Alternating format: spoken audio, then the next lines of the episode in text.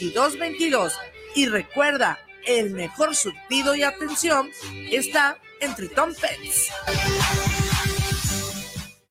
guanatosfm.net los comentarios vertidos en este medio de comunicación son de exclusiva responsabilidad de quienes las emiten y no representan necesariamente el pensamiento ni la línea de guanatosfm.net.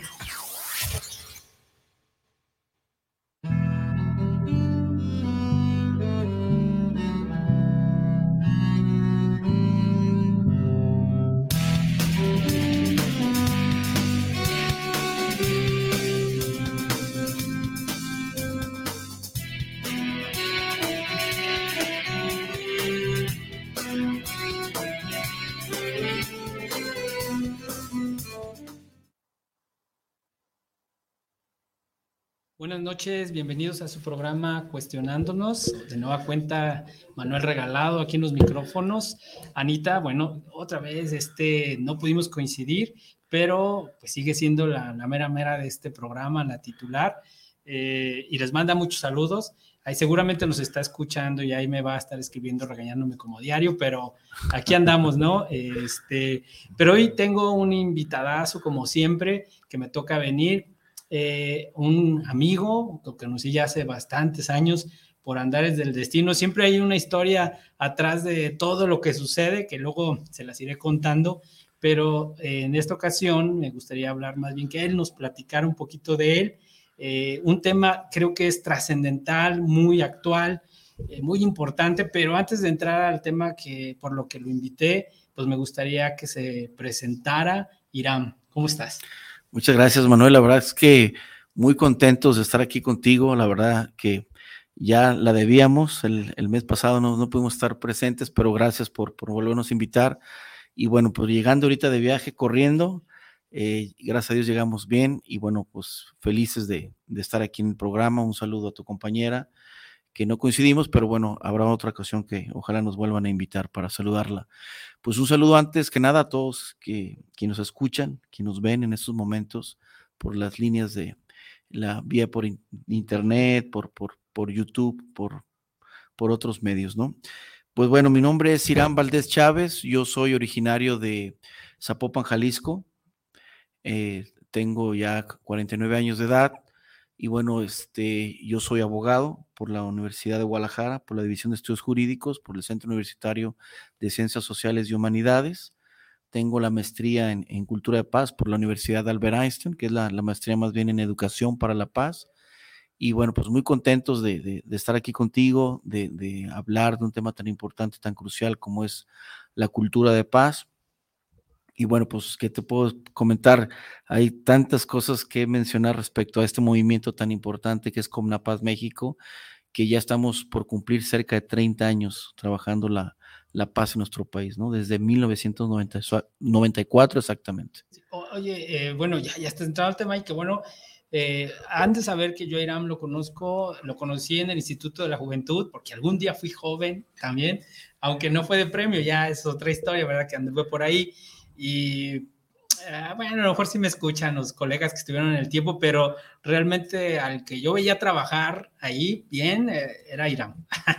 la verdad, eh, muy comprometido y me llamó la atención. Ya para ese entonces que lo vi en el Instituto de la Juventud de Zapopan, este, ya traía el tema de, de la paz, irinología, me decía, y yo no sabía de qué me estaba hablando, de con qué se comía.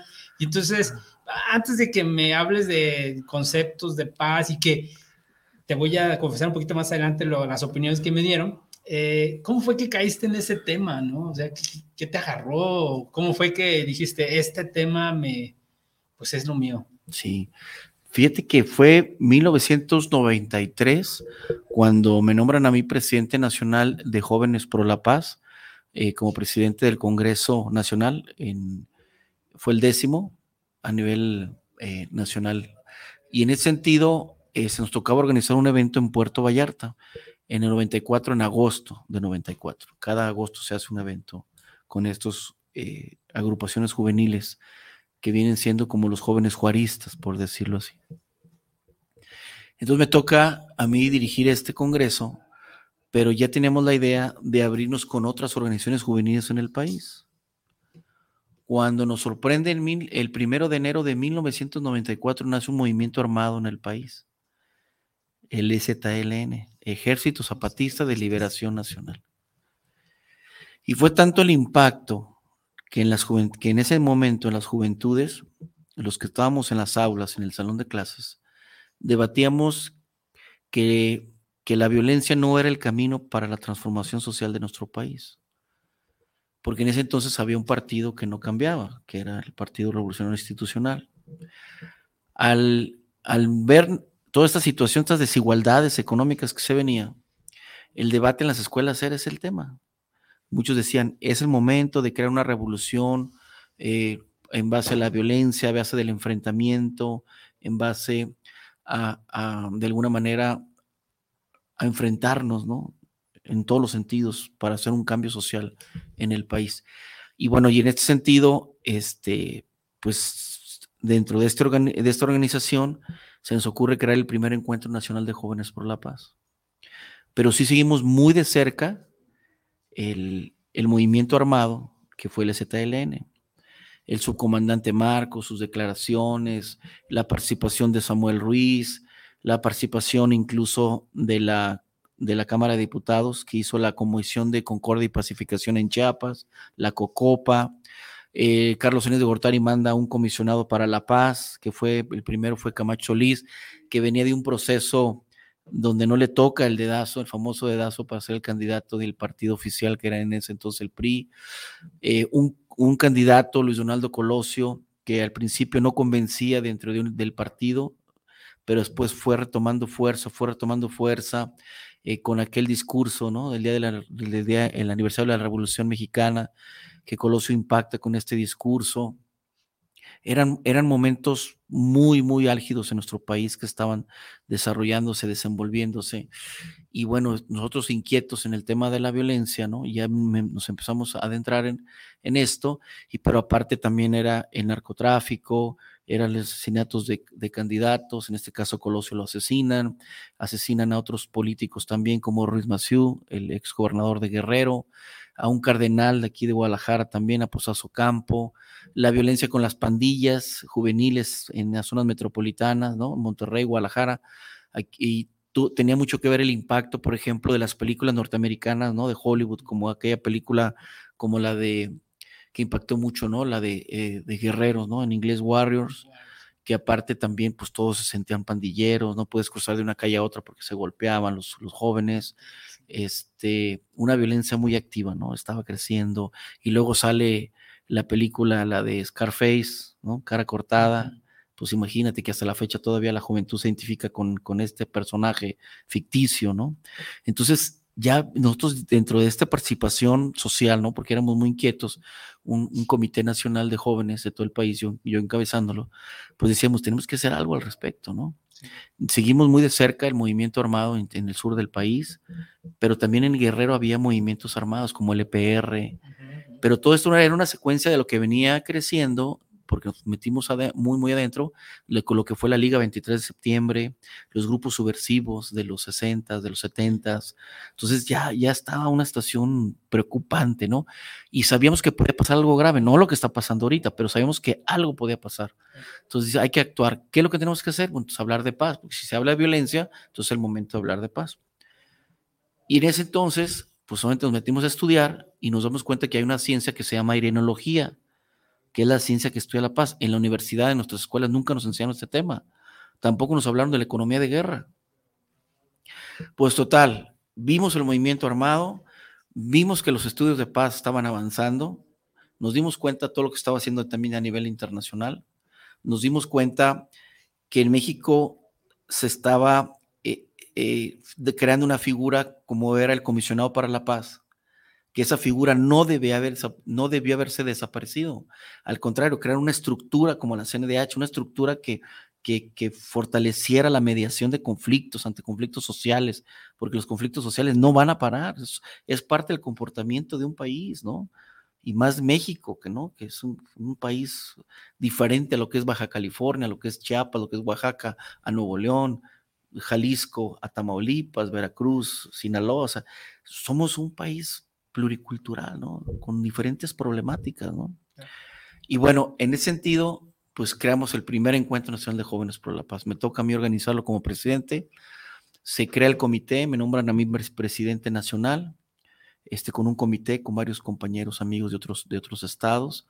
Eh, Neftalí del Toro de Chiapas, ¿no? De Tapachula, eh, Lluvia Ortega de Chihuahua, Ronnie Rique de Tabasco, eh, Jorge Álvarez de San Luis, Héctor Manuel Alemán de Tamaulipas, y en fin, empezamos a crear una, una, una generación donde dijimos, esto es generacional, este movimiento no debe de, perderse, tenemos que seguir promoviendo la paz.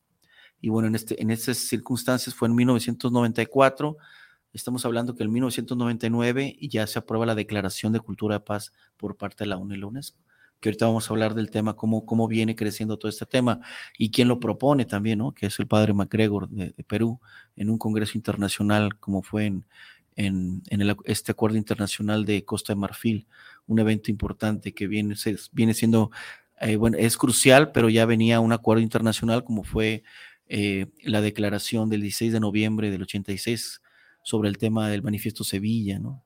En total, 1994 viene a ser un despertar social y nosotros como generación seguimos promoviendo la cultura de paz. Así es como nace un movimiento, un movimiento eh, de jóvenes inquietos que tiene tres etapas este movimiento y bueno, hoy se convierte en Comnapaz, ¿no?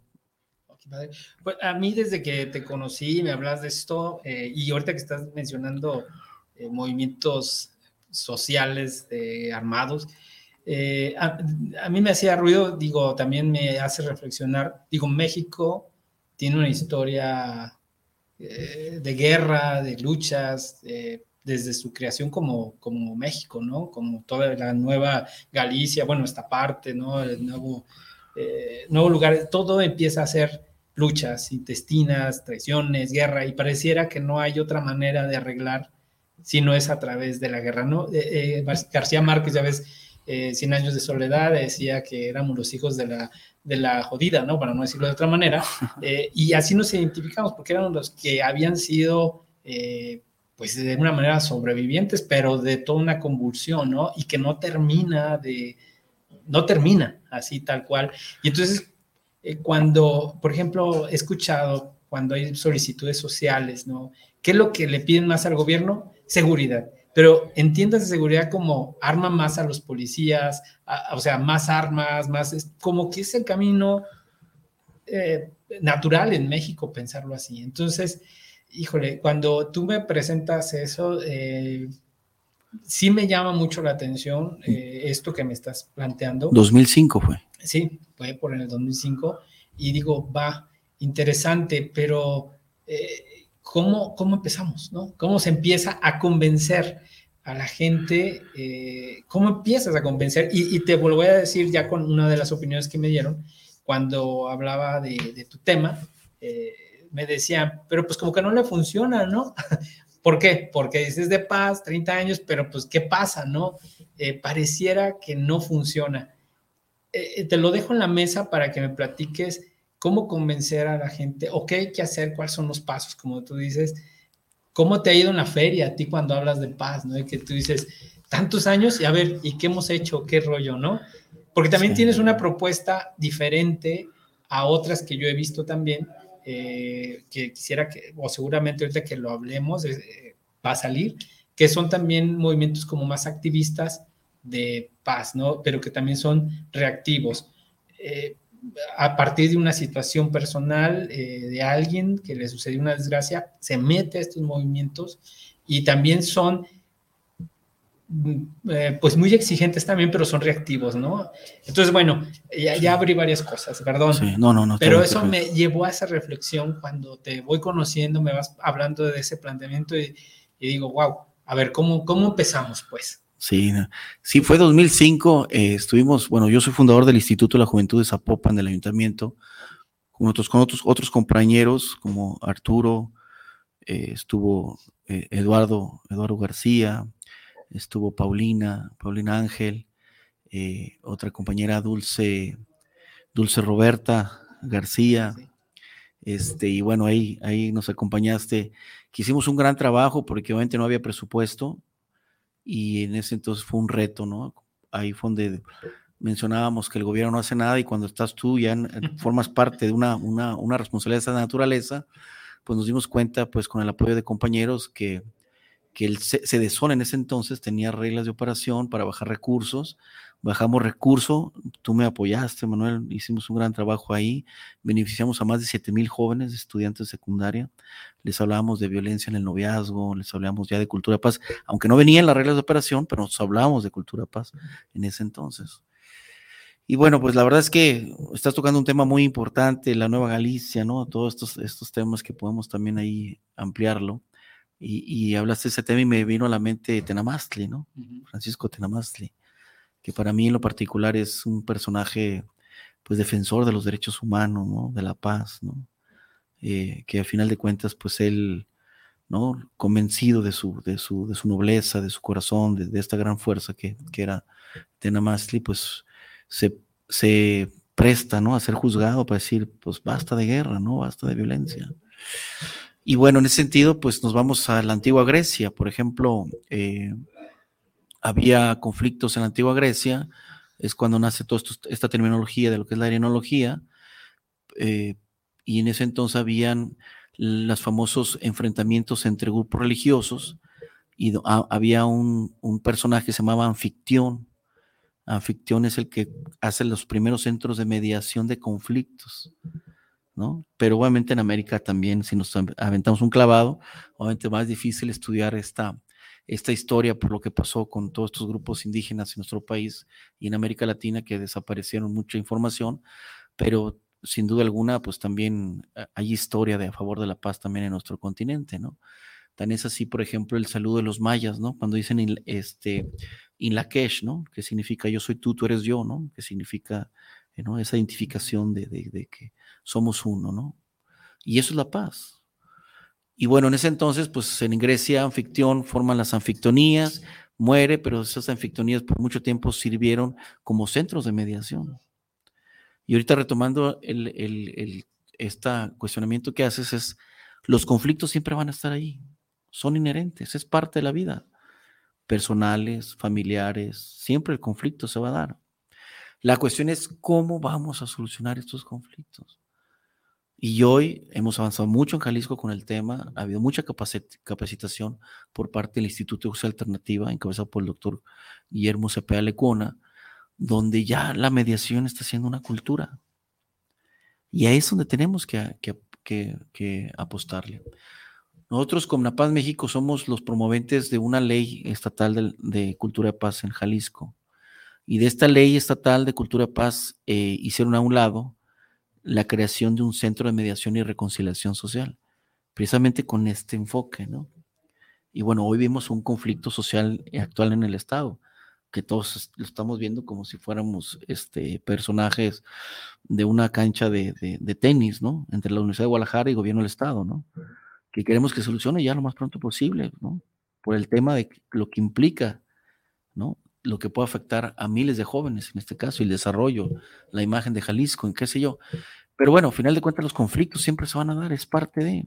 Aquí la cuestión es cómo solucionarlo, ¿no? Y hoy la cultura de paz por medio de la mediación de conflictos, la resolución de conflictos, pues es una vía, ¿no? Para, para transitar, para salir. Y bueno, pues esto es prácticamente eh, algo fundamental en los estudios de paz. Y hace rato hablaba de lo que era el manifiesto Sevilla, ¿no? Esta, este manifiesto donde se reunieron académicos de todo el mundo, encabezados también por el doctor David Adams, uno de ellos también, un, gran, una gran persona, y donde hablaban precisamente en la investigación de que si la violencia venía en los genes del ser humano, ¿no? Sintetizando todos los conflictos sociales, ¿no? Y todos los, los, los acuerdos de mediación, ¿no? De diferentes conflictos en el mundo. Entonces, si la violencia realmente era, lo venía, venía en el gen del ser humano. Y pues resulta que no. O sea, no, no, no, no es un, no vienen los genes, no hay un gen de la violencia. Por eso el manifiesto Sevilla, que lo recomiendo que lo lean, son pocos apartados, pocos eh, articulados, donde precisamente menciona que no, ¿no? El, ser humano eh, se hace violento, ¿no? El entorno tiene que ver. Por eso ahorita que hablabas cómo salir de estos espirales de violencia, bueno, pues como una Paz México, en base a varios académicos, a varias personas que conformamos, formamos parte de Comuna Paz, tenemos una propuesta sólida, contundente, para revertir la violencia en Jalisco y por supuesto en México. Oye, ahorita que hablabas de, del gen, digo, y ahorita para entrar a la propuesta, si quieres, digo, a la hora que quieras retomar un tema o salir, está bien, solo que hablas y me haces este, pensar, ¿no? Recordar. Alguna vez eh, leí a Lynn Margulis, Lynn Margulis fue la esposa de Carl Sagan, y este, esta señora, junto con su hijo, si mal no recuerdo, sacan un, un libro que se llama Microcosmos. Eh, lo saca por ahí del noventa y tantos, ¿no? Eh, y hace varios planteamientos bien interesantes. Uno de ellos es que el hombre se siente el pináculo de la, de la evolución, ¿no? El non plus ultra. Eh, y dice, bueno, pues cuando acaba de llegar, ¿no? Este, este es el payaso de la obra que entra al descanso a última hora y dice que es su obra. Los que han estado presentes en realidad eran los microorganismos, ¿no? Esos han estado aquí desde Útala. Y, curiosamente nosotros somos una construcción de microorganismos, ¿no? hay varias, eh, eh, ¿cómo se dice? Eh, pues sí, órganos que están aquí adentro, ¿no? Funcionando para movernos. Pero uno de los planteamientos que hace ahí es de que pareciera, ella dice que nos venden la idea de que el más fuerte se come al más débil. Y esa es la ley de la vida, ¿no? O, te lo comes o te comen, ¿no? Y si quieres sobrevivir, pues hay que comer. Pero dice, pero, pero no es así como actúa la naturaleza. Lynn Margulis plantea otra cosa. Ella habla de lo que es eh, la colaboración que en microorganismos, eh, por ejemplo, las células tienen mitocondrias si tú agarras una mitocondria, le, buscas el ADN, es otro organismo diferente a la célula. Entonces, eh, son dos organismos que se fusionan para poder sobrevivir, ¿no? Eh, entonces, es la colaboración lo que les ha hecho eh, evolucionar. Y entonces, cuando una especie sobresale sobre otra, comiéndose a los demás, el resultado es la extinción no nada más de él, sino de los que se comió, ¿no? Entonces, aquí la colaboración eh, se ve también en nuestro cuerpo porque son órganos tan diferenciados, participan entre sí, y la manera de sobrevivir como especie es la colaboración, ¿no? El grado máximo de la colaboración, pues, eh, es cuando el órgano... Eh, los órganos, los organismos se colaboran entre ellos. Se me fue el término, te voy a decir cómo se le llama, pero Lynn Margulis nos plantea algo bien interesante, es, ¿quieres sobrevivir? Aprende a colaborar, porque si no, el camino es otro. Y es mentira que sobrevives matando al otro. Sí. qué, interesante. Y bueno, ese es, yo creo que ese es el eje que, que debemos de partir, ¿no? los seres humanos, en, en, entender que, pues que tenemos que convivir, tenemos que entendernos. Pero aunque hablemos el propio, el mismo lenguaje, a veces no hay una comunicación asertiva. O sea, el, no nos han enseñado o no hemos aprendido más bien a saber discernir, por ejemplo, ¿no? A decir, bueno, no porque tú piensas diferente a mí, yo voy a estar en contra, ¿no? ¿No? Por ahí decía un filósofo, no recuerdo, ¿no? No estoy de acuerdo contigo lo que dices, pero voy a defender, ¿no? E, este principio, ¿no? Tú, tú, tú, no recuerdo cómo se llamaba, pero bueno, el tema es, hay, hay, ahorita acabas de comentar temas bien importantes. La colaboración es clave una pareja, un matrimonio, una familia, unos hermanos, si no hay colaboración, el gerente, el empleado, ¿no? O sea, tiene que haber una colaboración en ese sentido. Pero, pero algo muy importante que sí me gustaría mencionar ahorita, abonando esta maravillosa lectura que hiciste, no se habla del ego y no se habla de la envidia son situaciones que el ser humano habitan en esas personas. Pero si la, persona no tiene una cultura, una educación, la envidia va a aparecer. Es parte de, lo cotidiano, de una sociedad. O sea, puede decir, oye, yo tengo envidia, ¿no? O tuve envidia. reconocerlo es muy difícil, nadie lo dice. Es más fácil hablar de los egos, ¿no? O que esas que pues sí, fui egocentrista, X, ¿no? Pero esos temas son los que impiden precisamente lo que tú hablabas, el tema de colaboración. Pero si tú le, le abonas que como seres humanos somos 80% agua, pues somos, somos seres completamente emocionales. O sea, lo que nos hicieron, ahí va. Como estas ondas de agua, ¿no? Cuando avientas una piedra, cómo va creciendo, ¿no? Entonces, los seres humanos van cargando estas emociones. El dolor, la tristeza.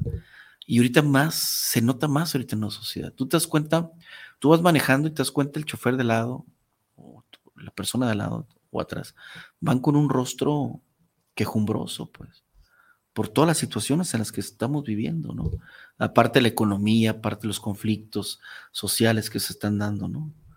O sea, estamos más atentos a los conflictos, a lo, a lo negativo, pues.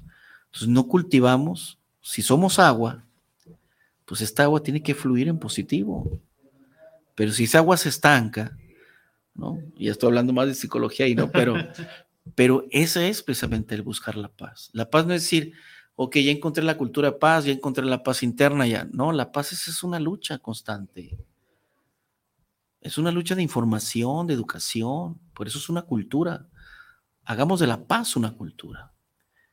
Entonces tiene que ver filosofía. Y fíjate qué importante, la cultura paz o la paz tiene que ver con psicología para la paz, ciencia para la paz, neurociencias para la paz, eh, deporte para la paz, arte y paz. ¿no? O sea, la paz tiene muchas ramas de investigación, muchísimas. Y eso es a lo que nosotros queremos que las escuelas en México empiecen a cultivar estos principios. ¿no? Los estudios de paz, tan importante. No teníamos institutos de investigación de paz en el país, son pocos. El primero lo fundamos nosotros en Querétaro, con la Universidad Autónoma de Querétaro ya hace un tiempo vino el doctor Johan Galtung y lleva el nombre de él precisamente, el fundador de Estudios de Paz en el Mundo. El doctor Johan Galtung es el fundador de Estudios de Paz en el Mundo. Él era muy joven cuando en su país lo mandan a hacer el servicio militar y él se niega y dice, yo no quiero hacer el servicio militar, yo quiero hacer el servicio a la paz. Y ahí es donde se mete él, usted hace matemático, filósofo, y él separa la paz negativa, la paz positiva y, ya, y propone lo que es el triángulo de la violencia. Y ahorita es uno de los principales mediadores eh, del mundo, en el mundo, ¿no? Es un referente, yo, el doctor Johan Galto, ¿no? Entonces, tenemos, la tarea, Manuel, es muy grande, centrarnos a estudiar el tema de la paz en todos los ámbitos. Si Comnapaz, nuestra asociación civil, propone políticas públicas de paz, este es un área. Si ya nos aprobaron una ley en Jalisco que fue una iniciativa 100% con una paz, que ya se modificó, colaboraron, claro, de eso se trata, pero llegó una asociación civil a ponerla en la mesa y fuimos nosotros. Entonces, ¿cómo vamos a fortalecer una ley que realmente funcione, que contribuya a la paz? Ahorita estamos viendo un conflicto fuerte en Sinaloa. El tema de seguridad y paz también es un área de investigación muy importante. Entonces, aquí lo voy a decir abiertamente no hemos entrado a un proceso de paz en el país. Lo que pasó en Colombia, claro, ellos tienen un conflicto con un, movimiento armado. Entraron en un proceso de paz. Aquí en México tenemos que entrar a un proceso de paz similar. No, no que lleguemos a, una, a un convenio con los grupos delictivos, no se trata de eso. Se trata de entender un proceso de paz en el aspecto crucial de, hacer una reforma educativa, por ejemplo, que como la paz lo propone, una reforma educativa centrada en la cultura de paz. No hay otra forma de salir de, esta situación. Y no es por la vía de la educación. La educación es una, una herramienta importante para la transformación social de un país. Y en ese punto proponemos la educación formal y la educación no formal. La educación no formal no le hemos apostado. Es donde miles de jóvenes, miles de jovencitas se pierden, jóvenes en las drogas, porque buscan salidas fáciles. Es donde tiene que entrar la psicología para la paz. Hay muchas formas. Híjole, eh, qué bueno, bueno, yo creo que no nos va a dar el programa para, para platicar eh, todos, yo creo que sería que vinieras en varios temas. Te voy a contar una anécdota, eh, porque creo que yo manejo un tema un poco más conocido, por así decirlo, y no de paz. Y aún haciendo conocido, fíjate que lo que me pasó, resulta que tengo que hacer un diagnóstico de los derechos de los niños en Jalisco. ¿no? De hecho, lo propuse y me lo aceptaron y va. Y entonces dije, va, pues vamos a hacerlo, pues bien fácil, ¿no? Yo, yo en mi posición dije, pues nada más te lo pido, los datos a las instituciones, a las secretarías, ¿no? Eh, este, y entonces, eh, pues, pues pido los datos, pero sorpresa, no hay datos, ¿no? Y los que hay, me llama mucho la atención porque el diagnóstico se llamaba la situación que guarda los derechos de los niños en el Estado, ¿no? Eh, entonces lo que tú buscas es las garantías, ¿no? Como el goce de los derechos, ¿no? ¿Cómo están gozando los derechos de los niños? Pero los datos que se, que se tienen, háblese de salud, háblese de seguridad, son, si me permite la expresión, son negativos. Es decir, no sé cuántos niños gozan derechos, sé cuántos niños han sido violentados cuántas muertes, cuántas, cuántas expulsiones, en donde hay un poco más de datos, digamos, positivos, es en educación, ¿no? Niños inscritos, niños así, pero la tendencia de generar datos son más hacia, hacia el incumplimiento que hacia la garantía, porque nuestra cultura es muévete cuando, en el caso de niños, o una de dos, cuando el niño esté muerto o cuando el niño sea el victimario. Mientras tanto, hay una eh, un, lugar oscuro de la estadística, no existe. Entonces, eh, para hacer el diagnóstico, pues fue muy complicado, ¿no? Tener datos, eh, aunque salió, ¿no? Se, hizo junto con UNICEF y lo logramos hacer, salió el diagnóstico, pero sí fue una sorpresa para mí y después intentar generar datos positivos de garantía, porque lo que yo tenía que decir era qué se ha garantizado, ¿no? Y en qué nivel de garantía, si me permite esa expresión, pero no se generaban esas estadísticas, ¿no? ¿Por qué? Insisto, por esta visión de hablemos de la muerte, hablemos del suicidio, hablemos de la deserción, hablemos de todo así. Porque además, eh, hablando periodísticamente, hablaba con una colega por ahí, decía, es que eso no vende. O sea, cuando el niño va a la escuela, cuando el niño goza de su familia, eso no es noticia. ¿no? La noticia es la otra. Y dices, no, pues, qué mal estamos, ¿no? Y ahora entrando a cultura de paz y me dice ser diagnósticos, pues ya me imagino el tamaño del reto para hacer estudios. ¿Cómo serían esos estudios? Si me puedes ayudar a, pues, darme una idea de cómo se haría, ¿no? ¿Qué buscarían? Este, digo, nada más por mera pues, pues, fíjate que ahorita es, lo que tú acabas de mencionar, es clave en el sentido de, que para que cambie esta situación tenemos que, que enfocar una política pública hacia la infancia. Porque lo que acabo de mencionar, esos son los estudios de paz. Los estudios de paz es señalar dónde está el problema y ver cómo vas a actuar con políticas que favorezcan el desarrollo integral del niño, de la, de la infancia, ¿no? Y en base en base a, una, a una, investigación profunda, ¿no? Y, ver qué tipo de, leyes se tienen que proponer y también ver qué impacto puede tener esa iniciativa, ¿no? Lo famosa, se me fuerte el nombre, este, que sea medible, si, este, si esta iniciativa que ya se estudió previamente, lo que tú acabas de, de investigar, ver cómo va a impactar. Entonces, los estudios de paz es cómo crear, por ejemplo, pues a lo mejor crear el Instituto de la Infancia, por ejemplo, en decirlo, ¿no? No por crear más organismos o elefantes blancos, ¿no? Sino, sino se me ocurre una idea, ¿no? De que, que, que vaya más enfocado una atención a los niños, y lo estamos viendo, o sea, hay, una, hay un abandono completamente a la infancia.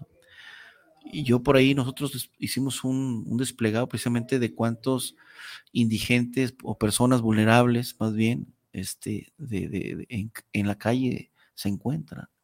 En la colonia vemos varios. Ellos tienen una familia, pueden tener hijos también. Entonces, son muchas cosas las que se debe de, analizar en este tema. El trabajo infantil también. ¿Cuántos niños los vemos todavía trabajando en ese sentido? Y bueno, las líneas, las líneas de estudios son esas, ¿no? Precisamente ver los focos rojos y ver qué se va a proponer, ¿no? Pero ojo, tú, tú hace rato hablabas de algo muy importante, una participación de colaboración, invitar a la sociedad civil, a las asociaciones civiles, a los sindicatos, a las empresas, eh, etcétera, etcétera. O sea, necesitamos integrarnos todos. No nomás dejarle el trabajo al legislador, ¿no? O a los asesores. Es, es ver, decir, a ver, hay este foco rojo en Jalisco, por ejemplo. ¿no? Vamos a convocando mesas de diálogo, de análisis, de estudio. ¿Hacia dónde vamos? ¿Por qué? Porque la noticia roja es lo que está vendiendo ahorita. ¿no? La noticia se divide en tres dentro de los estudios de paz, Manuel. La primera es la nota roja, es lo que vende. Hoy la violencia está vendiendo.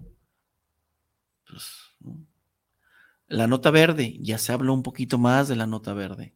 Todo el tema del medio ambiente, del cuidado ambiental, etcétera, de la educación, ¿no? De la paz, que es la paz gaya, ¿no? El equilibrio con la naturaleza del ser humano.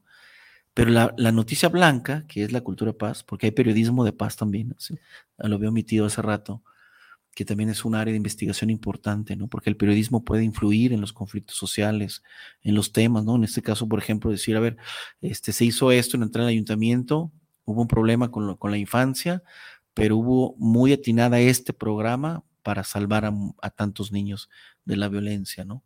De la drogadicción, ¿no? Por ejemplo, ¿no?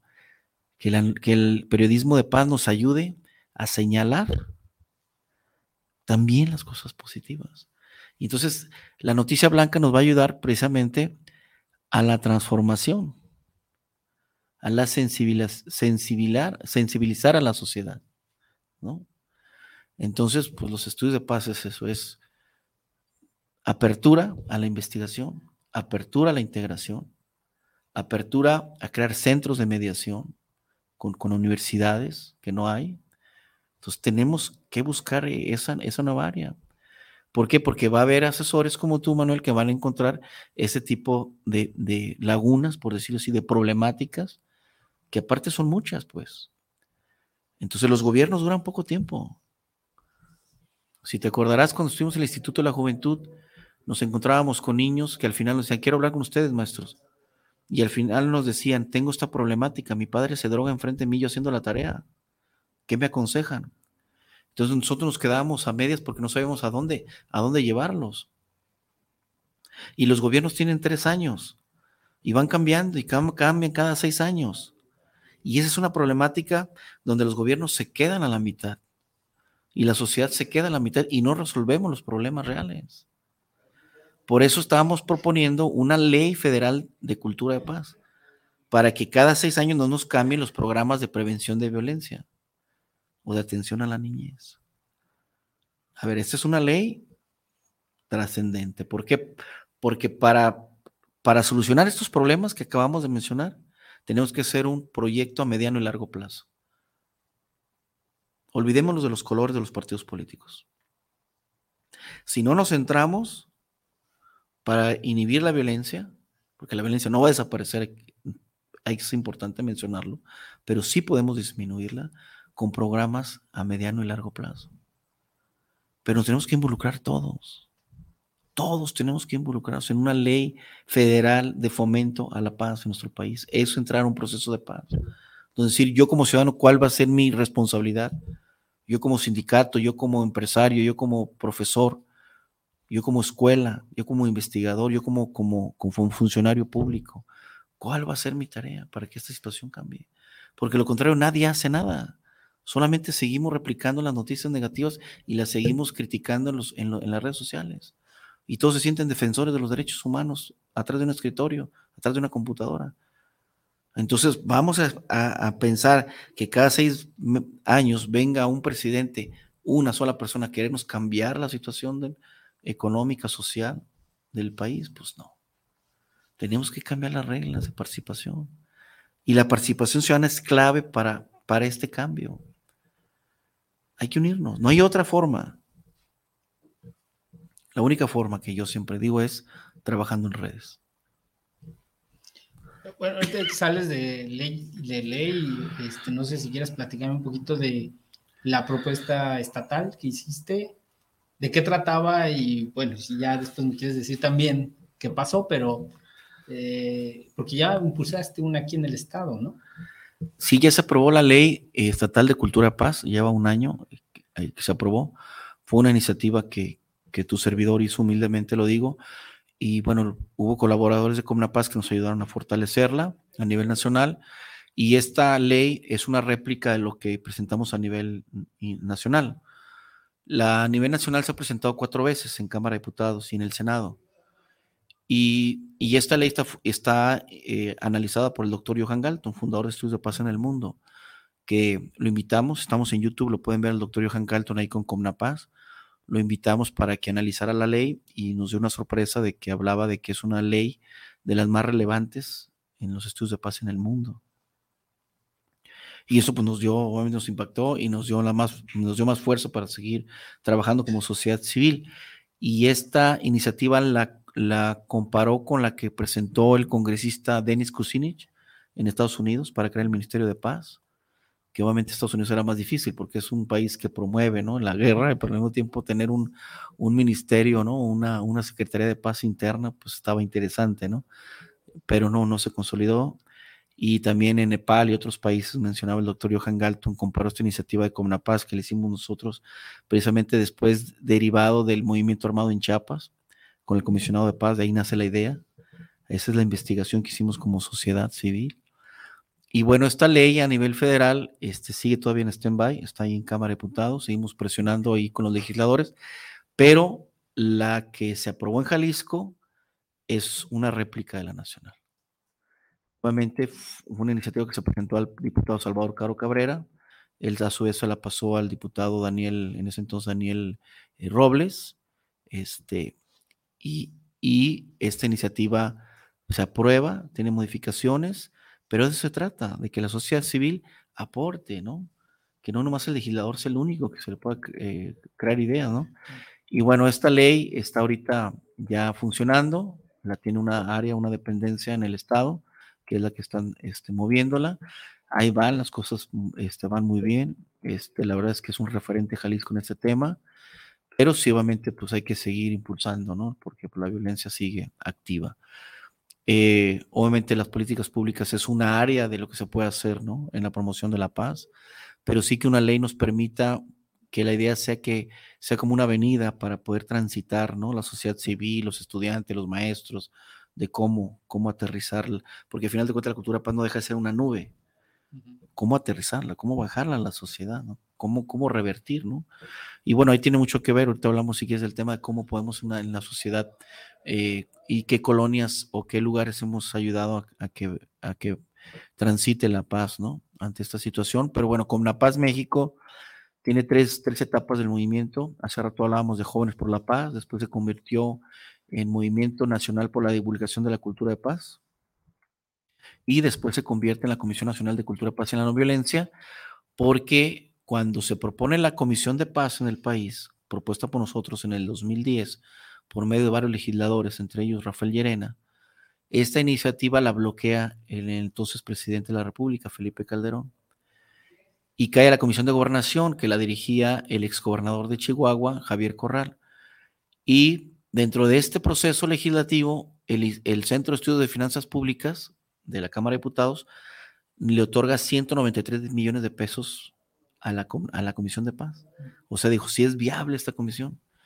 Pero bueno, se bloquea al ver, al ver este bloqueo por parte de la, de la, del Poder Legislativo, en ese entonces por instrucciones de Calderón, nosotros nos dimos a la tarea de ya éramos 80 organizaciones civiles en, el país, de diferentes partes de, la República, y decidimos crear esta reunión en el Senado de la República, está incluso en, en YouTube, y ahí se aprueba la Comisión de Paz, pero como organismo ciudadano, y a mí me nombran presidente nacional. Entonces ahí es como viene la tercera etapa de este movimiento de paz y yo soy presidente nacional de esta comisión con una agenda ciudadana donde ya hicimos el primer Instituto de Investigación de Estudios de Paz en, México, con la Universidad Autónoma de Querétaro, con la Comnapaz de Querétaro, eh, que encabeza el doctor Jesús Guevara Sandoval, y después seguimos con una actividad para proponer varias iniciativas de ley que le llamamos la reforma integral de cultura paz. Que, ¿Cuáles son los tres ejes importantes de una política pública de paz? Es crear una ley federal de fomento a la paz, como ya mencionamos, para evitar que cada seis años cambien los programas de prevención de la violencia y que se integren partidos políticos, empresarios, sindicatos, sociedades civiles, asociaciones civiles, universidades, etcétera, etcétera, ¿no? Que nos ayuden a construir la paz, pero que todos tengan una tarea específica. Incluso la crear la Comisión de Paz es un órgano intersecretarial para que cada secretaría tenga un programa precisamente con el tema de prevenir la violencia y trabajar la paz. En este caso, por ejemplo, el DIF, con los temas de la infancia, con temas de paz, ¿no? Claro, debidamente un estudio para presentar un proyecto y se lleve a cabo en, el, en cada sexenio con los famosos planes nacionales de desarrollo. Entonces está la ley de, la ley de cultura paz, la comisión de paz y viene una reforma constitucional. Adherir la cultura paz al artículo tercero constitucional, que ya lo logramos, fue una iniciativa de nosotros, fue una iniciativa ciudadana que se propone al Congreso, el Congreso la propone, después el presidente de la República la abraza y ya se consolida. Hoy puedo estar orgulloso de que mis hijas digan, mi padre contribuyó para que la constitución de, nuestro país sea reformada en el artículo tercero, ¿no? Adherir a la cultura de paz. Pero viene otra, otra reforma importante en la constitución, es adherir el derecho humano a la paz, que no viene. Entre otras reformas constitucionales, que ahorita vamos a a hablar del tema. Pero sí en, ese, en esos tres esferas es la Ley Federal de Paz, la Comisión de Paz como un órgano intersecretarial, como un órgano que promueve la, mediación, ¿no? Con, los, con, comisiones, con las comisiones estatales ¿no? de resolución de conflictos y por supuesto las reformas constitucionales. Es la única forma, este triángulo, que nos va a permitir aterrizar la cultura de paz, que esta nube realmente llegue a la sociedad. Sí, fíjate que, bueno, se, se, nota obviamente tu formación de abogado, ¿no? Eh, también eh, tu propuesta inicial, digo inicial porque también veo tus acciones, como dices, que bajan de la nube, pero eh, tu impulso hacia la legislación, hacia la normativa, ¿no? Es como tu paso uno. Y ya mencionaste algo importante, ¿no? Desde la, subirlo a la constitución y, y hacer algunas leyes pero también has hecho una red, que es lo que dices. Ya ahorita mencionabas que ha ido cambiando con Mapaz, pero ¿qué es con Mapaz, no? Eh, porque es, creo que es una red importante, pero ¿qué es? Actualmente, ¿cómo, cómo la, qué tan extensa es? ¿Qué, quién la integra? ¿Cómo se integra? Mira, cuando, cuando se aprueba la Comisión Nacional de Cultura Paz, en su eh, abreviando, es Comnapaz. Entonces, Comnapaz México se hace asociación civil, obviamente yo la encabezo desde el 2012, y entonces empezamos a nombrar presidentes en cada, en cada estado. Entonces está Paz Jalisco, Paz Baja California, Paz Chiapas, Paz Querétaro, Paz Ciudad de México, y hay un comité, y esto empieza a crecer. Aparte son 500 organizaciones civiles, aprox, que se han sumado a esta red para la construcción de la paz. Aquí hay organizaciones civiles que hablan de deporte y paz, asociaciones civiles que hablan de desarrollo humano y paz, asociaciones civiles que hablan de periodismo de paz, eh, universidades, colegios, etcétera. Entonces se hizo una red a nivel nacional, ¿no? Donde es muy triste saber que el gobierno federal sí tiene muy, muy bien detectado los grupos delictivos, pero los grupos que promueven paz no hay un, no hay ni un directorio, nosotros lo tenemos. Pero bueno, este, ahorita decías cuántas cosas hemos pasado, pues también hemos pasado situaciones bien difíciles, muy tristes también, amenazas, eh, situaciones muy desagradables que ahorita las vamos a platicar también.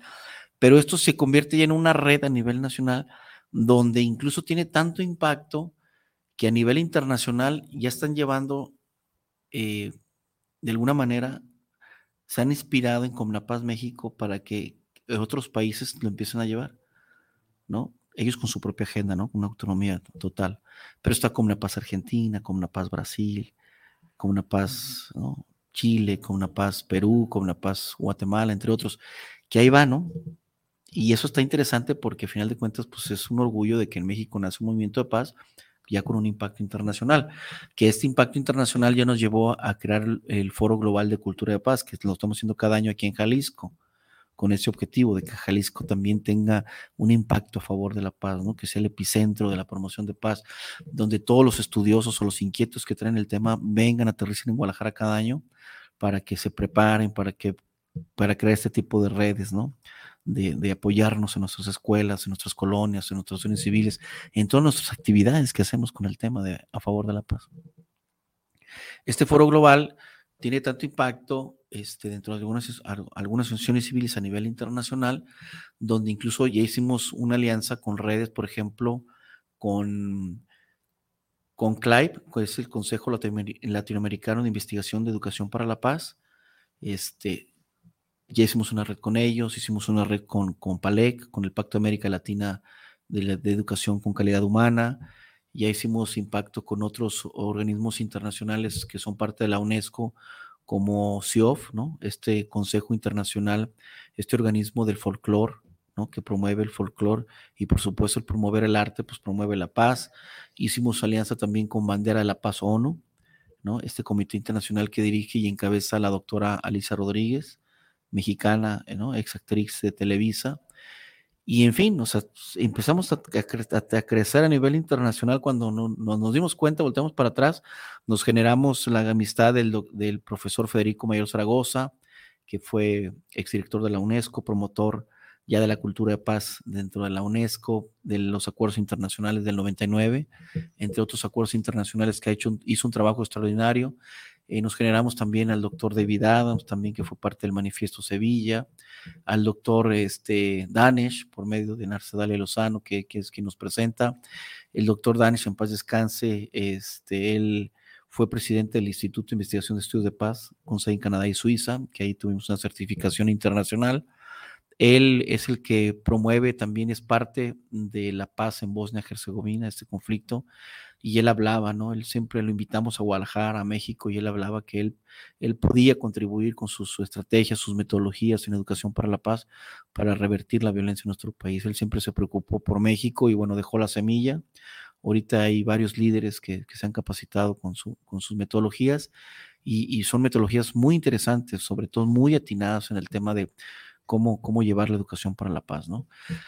Entonces, pues este trabajo, Manuel, nos llevó ya a tener un impacto internacional muy interesante, donde desembocamos ya con una estrategia así específica a nivel internacional, que radica en, en el 2030. Vamos a presentar por medio de 17 mesas temáticas un trabajo resolutivo donde presentemos a la ONU una propuesta ciudadana. Y ahí nace, aquí en Jalisco nace el Organismo Global Ciudadano de Cultura de Paz y nace la Cumbre Global Ciudadana de Cultura Paz que se hace cada cuatro años. Que ya hicimos la primera, en cuatro años la siguiente y desemboca en el 2030 para presentar a la ONU un proyecto ciudadano en el tema de paz. Y en ese sentido, pues hay varias agendas, ¿no? Por ejemplo, el desarme nuclear, está el tema de crear una declaración universal del derecho humano a la paz que no existe, y entre otros temas que, hemos señalado ahí y que otros países han ido sumando y ha ido creciendo. Entonces ahora tenemos una agenda nacional y ahora una agenda internacional muy acorde a la palabra localización, ¿no? No, no globalización, sino con G, localización, ¿no? Que significa actuar localmente, pero pensando globalmente, ¿no? Pues este, pues vaya, yo creo que ah, ahorita que nos platicas, eh, bueno, hay cosas que he escuchado por ti, ¿no? Hay otro tanto que seguramente, eh, bueno, no sé, a lo mejor nuestros radioescuchas también, ¿no? Para mí son relativamente nuevas y de pronto es como complicado eh, ir bajando la, aterrizándolo, ¿no? Esta, este, esta cultura y sobre todo si noto el reto, ¿no? De, como te decía, eh, el reto de darnos a entender y que las personas crean. Aunque, bueno, con lo que ya me comentas, pues ya hay grupos que se la creen, ¿no? Y están generando esta red que te empiezan a copiar. Digo, algo ven que dicen, no, pues este sí, va por ahí. Creo que todos queremos la paz. La pregunta es cómo, cómo llevarla. Y, mira, eh, casi nos vamos a corte. eh, y le voy a dejar la pregunta en el aire. Te voy a contar algo que te decía que me pasó a mí con otro tema de paternidad positiva, una paternidad sin violencia. Cuando yo empiezo en ese tema, el investigador, cuando me presenta su metodología, yo dije, qué chido, pero lo estábamos dando con clase media, ¿no? Entonces yo le decía, oye, pues sí hay violencia ahí, pero ¿por qué no nos vamos a, a, este, a las zonas populares donde está, ¿no? Los círculos de pobreza y, me dijo, ahí no sirve mi metodología. Eh, y, y, después lo entendí. Y si quiere luego lo platicamos. Y entonces esta cultura de paz, me quedo con la pregunta, ¿es para todos? ¿No? Y si te parece, ahí la dejamos y nos vamos al comercial eh, y regresamos en un momentito para que me respondas, ¿te parece? Claro que sí, bueno, con mucho gusto.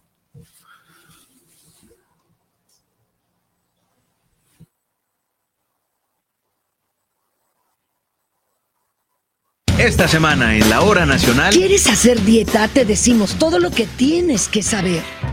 ¿Sabes qué es Aprende MX? Te contamos sobre sus programas de televisión. Hablaremos sobre el despido injustificado. En la música, Fernando de la Mora. necesito una fortuna. Somos sus amigos Fernanda Tapia, Sergio Bonilla. Los esperamos en la hora nacional. Esta es una producción de RTC de la Secretaría de Gobernación. Gobierno de México. Te invitamos todos los sábados en punto de las 8 de la noche en tu programa Movimiento de Dementes, donde tendremos a grandes invitados donde juntos aprenderemos en la señal de Guanatos FM. Oye, ¿no sabes cuánto cueste más o menos una banda de tiempo para mi platina? La verdad no, pero sí conozco un lugar donde las refacciones y accesorios Nissan originales y extranjeras tienen los mejores precios y además, si no lo tienen, te lo consiguen. Ah, ¿dónde? Pues en Autopartes Nissan El Catiche. pues entonces vámonos, ¿qué esperas? Primero hay que llamarle al 3672-3341 o al 1202-4401 y si tiene tu banda, pues vamos por ella a Carretera Saltillo 325-C en la Colonia Auditorio. Las sentencias del Tribunal Electoral han obligado a los partidos políticos a incluir en sus candidaturas a representantes de las comunidades indígenas, LGBTIQ y afromexicana. También a que los mexicanos migrantes residentes en el extranjero y las personas con discapacidad tengan representación política en la Cámara de Diputados. Un tribunal de derechos a favor de los grupos históricamente discriminados. Tribunal Electoral del Poder Judicial de la Federación.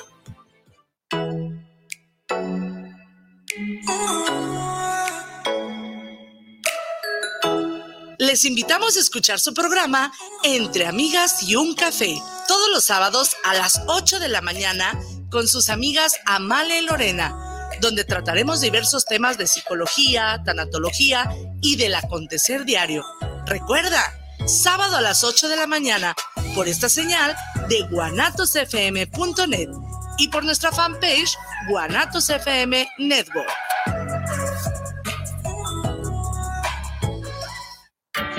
¿Te gusta el terror? Inscríbete a la mejor plataforma de streaming desde 59 pesos mensuales o 2.99 dólares por mes. Entra a https dos puntos diagonal diagonal umbra.stream y disfruta del mejor mundo del terror. Guanatos FM y Cinema Macabre te recomiendan.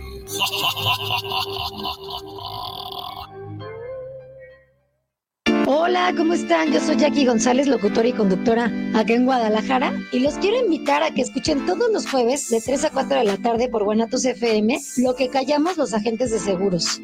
El espacio donde se dice la neta de los seguros, que además de aprender está súper entretenido y divertido. Así que no se lo pierdan.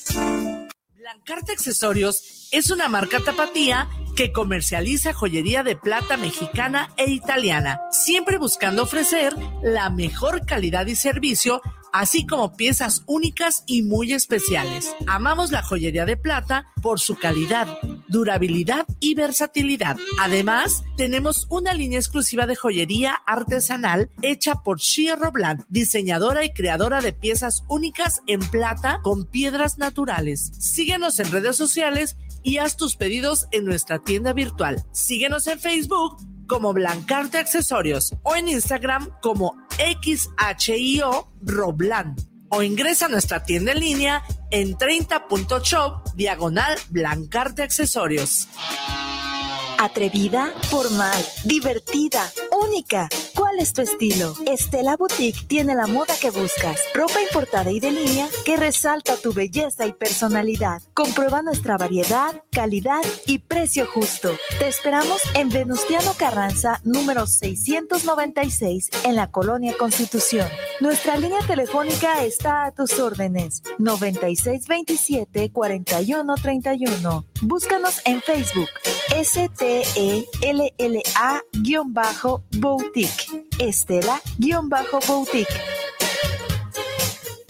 El Tribunal Electoral se transforma y avanza hacia un acceso a la justicia cada vez más incluyente, ciudadana, abierta. Con la reforma a la Defensoría Pública Electoral para Pueblos y Comunidades Indígenas, se ampliarán sus servicios gratuitos de representación y asesoría jurídica, orientación y coadyuvancia para la mediación y protección de derechos político-electorales de todos los grupos en situación de vulnerabilidad o desventaja histórica. De esta forma, el Tribunal Electoral refrenda su compromiso de cercanía con la sociedad. Tribunal Electoral, protege tu voto, defiende tu elección.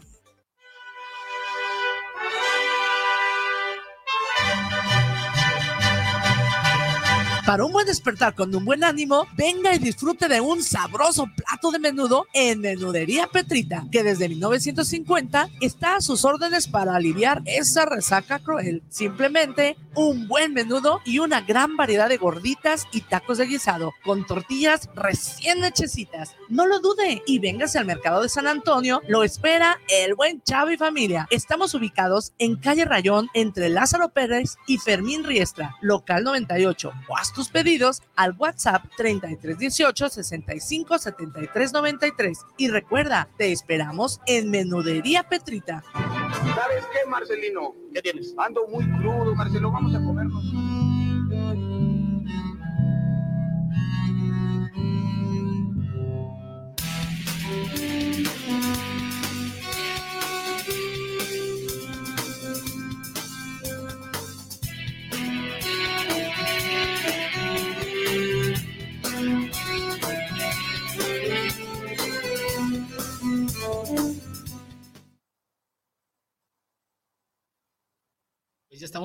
Vuelta, Irán. Primero, si me permites, voy a leer algunos mensajes. Sí, claro. Este, ya conforme vayamos avanzando, eh, te interrumpo si llegan otros más.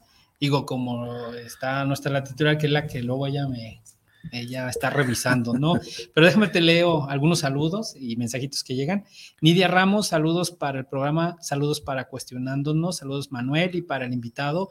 Eh, de hoy, aquí escuchando el tema a tratar en la mesa sobre el activismo. Bueno, eh, ya si lo entendió, ahorita aclaras un poquito, porque todos como que se van por el tema del activismo. Jorge Enrique Rosales, saludos para cuestionándonos, saludos Manuel Regalado y Ani Casian, ausente desde, eh, deseándoles, perdón, un excelente inicio de años 2023, igual. Saludos para ti, Jorge, y también para Nidia. Eh, Fabián Díaz, saludos desde Tlaquepaque para el programa, cuestionándonos en qué consiste la labor de un activista de la paz. Vanessa Mendoza, saludos desde Sayulita, Nayarit. Ah, mira, como que andaban por, por aquellos rumbos. Para el programa, ¿en qué casos puede actuar un activista de paz? Diana López, saludos para el programa, saludos desde Zapopan. Como activista de paz, ¿hay algún apoyo del gobierno? Héctor Rojas, saludos para el programa, saludos a Cuestionándonos, saludo al señor Manuel Regalado y al invitado de hoy, Irán. Ah, muchas gracias. Pues mira, el, activismo a favor de la paz, la verdad que ha sido muy... No ha sido una fácil, por supuesto que no hay apoyo por parte del gobierno. En el gobierno anterior, en el gobierno federal, eh, con, encabezado por Enrique Peña Nieto, hubo un apoyo económico, pero después hubo ahí una situación de corrupción, de que había familiares que hacían naciones civiles. En fin, lamentablemente eh, en México no hay esa cultura de apoyar todavía a las organizaciones civiles, pero sobre todo también a los activistas, en este caso, ¿no? Los activistas eh, por la paz nos, hemos visto situaciones muy desagradables, este, también eh, por supuesto, también positivas, ¿no? Pero me refiero, por ejemplo, te voy a decir una, un punto importante. Cuando trajimos un evento internacional a Querétaro, eh, tuvimos un contacto con el gobierno federal y, nos hablaban pues de que, de que no querían que hiciéramos un evento internacional. Porque ellos pensaban que nosotros íbamos este, a, exhibir. a exhibir, ¿no? Que sí íbamos. Entonces nos amenazaron hablando de que, que si esto salía de control, desaparecía nuestra organización y que me iba a meter en problemas. Y decía, no, a ver, espérame, hablar de cultura de paz no se trata de hablar de lo negativo, pues, ¿no? porque decía en ese momento, es que los 43, ¿no? Desaparecidos, estudiantes. No, no, no, no. Entonces, no había información por parte del gobierno sobre lo que es el tema de la cultura de paz. Y yo siempre lo menciono. Cuando nosotros hablamos de paz, dicen, oye, espérate, pues aquí no hay guerra, ¿no? Porque ya vas a hablar de cultura de paz. Entonces ya se fue entendiendo. Incluso un amigo que fue el legislador me decía, ya cámbiale de otro tema, porque siempre te levantas hablando de la paz y hablas de la cultura de paz, ¿no? hasta que hoy me reconoce, me hicieron, te, lo reconozco, porque hoy ya la gente, los gobiernos ya hablan del tema, todavía no sabemos cómo llevarlo a cabo, cómo eh, aterrizarlo, pero eso es, ese es el activismo, el activismo es no bajar la guardia, es una lucha inquebrantable, es una lucha irrenunciable, habla de paz, es una encomienda que yo a muy temprana edad lo entendí, que, es, que a eso vine este mundo, que es parte ¿no? de, mi vida, de, mi esencia ya, y que no puedo cambiarla, ¿no? Es siempre estar trabajando muy inquieto con estos temas. Y bueno, por ser, el abogado, ser abogado, pues me, bajo las iniciativas de ley y las escribimos y las pulimos con los asesores, con las opiniones de universidades, etcétera. Y hoy tenemos cerca de, de 25 iniciativas de ley, ¿no? Y ya se aprobaron, por ejemplo, de esta reforma integral de cultura paz que hablamos, ya se aprobó, por ejemplo, adherir la cultura paz a la ley de cultura y deporte, ¿no? A la ley de promoción del deporte a nivel nacional. Importante, ¿no? Que en Comnapaz el, el director nacional de deportes es Jesús Olalde, eh, exfutbolista de Pumas, Chucho Olalde, ¿no? Conocido en el medio del fútbol. Pero bueno, final de cuentas el activismo es eso, es, es, la creatividad, es, es, no bajar la guardia, entender que, que si no hay apoyo del gobierno ahorita al rato va, va a haber, este, sin embargo, hay muchas maneras de cómo, cómo buscar este financiamiento. Yo les invito a que hagan sus propias asociaciones civiles, que estas asociaciones civiles ya registradas debidamente, que se hagan donatarias, que estén registradas ante Hacienda para buscar apoyo por parte de la iniciativa privada, tocar puertas con ellos, ¿no? Con los sindicatos, con los gobiernos, decir, mira, yo traigo un proyecto de esta naturaleza, me preparé aquí, ¿no? Hoy en Comnapaz México los invitamos también a que se capaciten. Nosotros no nos, no nos tocó eso, pero nosotros ya podemos invitarlos a que, a que cursen los diplomados, los talleres que estamos haciendo, ¿no? Este, realmente es, eh, sí cobramos, pero de una manera eh, en pagos, lo que queremos es pagarle a los maestros principalmente, pero tratamos de capacitar precisamente a los activistas, ¿no? Y hoy en Comnapaz sí hemos, hemos sido referentes y hemos sido inspiración para crear otras organizaciones civiles en Jalisco, por ejemplo, también. Este, que por ahorita podría mencionar varias, pero se han inspirado en Comnapaz, ¿no? En, esta situación de, contribuir, ¿no? Obviamente ahorita están pasando fenómenos eh, en Jalisco, por ejemplo, la creación de varias organizaciones civiles de que hablan de paz, que a veces hay un poquito ahí el ego, ¿no? La lucha del ego, ¿no? Que, hablar de paz, pues a veces es ese reto, ¿no? Entre organizaciones civiles que promuevemos lo mismo, ¿no? Es parte de, es parte de la naturaleza, es parte de la, de la sociedad, tú lo hablabas hace un momento, del tender y descubrir lo que es la colaboración. Y bueno, pues ahorita lo único que tenemos que hacer, hace rato lo mencioné, es saber trabajar en redes. Tú como asociación civil o tú como ciudadano de a pie, ¿qué puedes contribuir a estos programas de paz que se están haciendo, ¿no? A nivel internacional, a nivel nacional o a nivel local.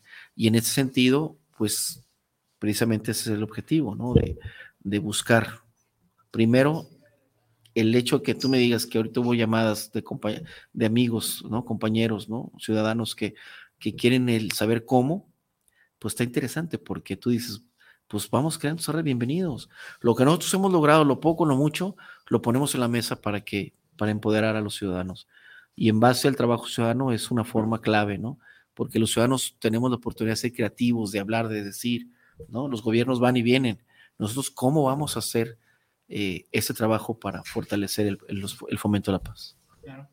Eh, te comentaba antes de salir el tema de, de si esta cultura de paz, esto, esta propuesta que traes es para todos, partiendo de la experiencia que yo tuve, ¿no? Cuando yo le hablaba al investigador y le decía, oye, pues llevémoslo a estas comunidades, ¿no?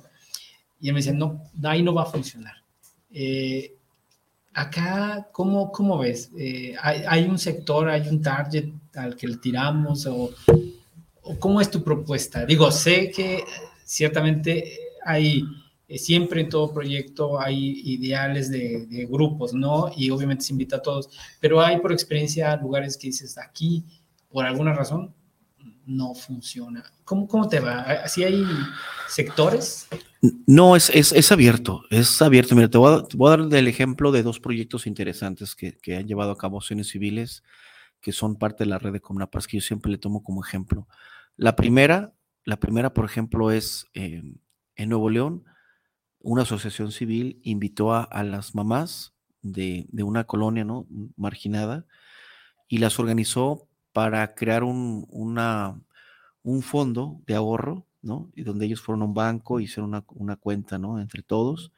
Y entonces hacían actividades y ellos mismas, las mujeres, la señora, las mamás, empezaron a, a ahorrar. Y esto permitió que este ahorro les ayudara a los jóvenes a seguir continuando sus carreras, sus estudios. Entonces, ellas generaron este grupo de mujeres porque aparte, pues la mujer es, es clave hoy, en nuestra sociedad, ¿no? Y hoy y siempre, ¿no? Por ejemplo, pero hoy están más activas, están más, ¿no? Eh, más integradas en esta situación de visibilizadas también, por supuesto, pero pues obviamente yo recuerdo las enseñanzas de mi abuela, ¿no? Eh, que hasta la fecha la sigo teniendo en mi, en mi corazón, que para mí sigue siendo ejemplo, los comentarios ¿no? y los mensajes de mi madre, ¿no? Entonces, en ese sentido, eh, eh, las madres en esta colonia marginada ayudaron para que los jóvenes de esta colonia tuvieran estudios. Y ahí salían un recurso. No fue el gobierno que les dijo, hagan esto. Estas son las, hace rato hablaba de la educación no formal. Este es un programa de investigación, de, que ejecutan un proyecto de, educación no formal, ¿no? O sea, programas de apoyo que la sociedad civil se integre, se, se, organice, ¿no? Hablábamos hace rato de la localización, cómo una colonia puede actuar localmente, pero pensando globalmente, ¿no?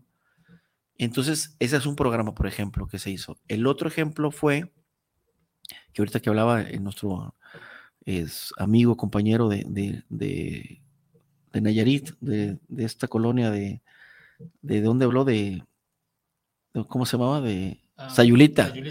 De Sayulita. Por ejemplo, en Sayulita hay muchas cosas que se pueden hacer respecto al turismo y la paz, ¿no? Cómo generar economía para programas de paz, ¿no?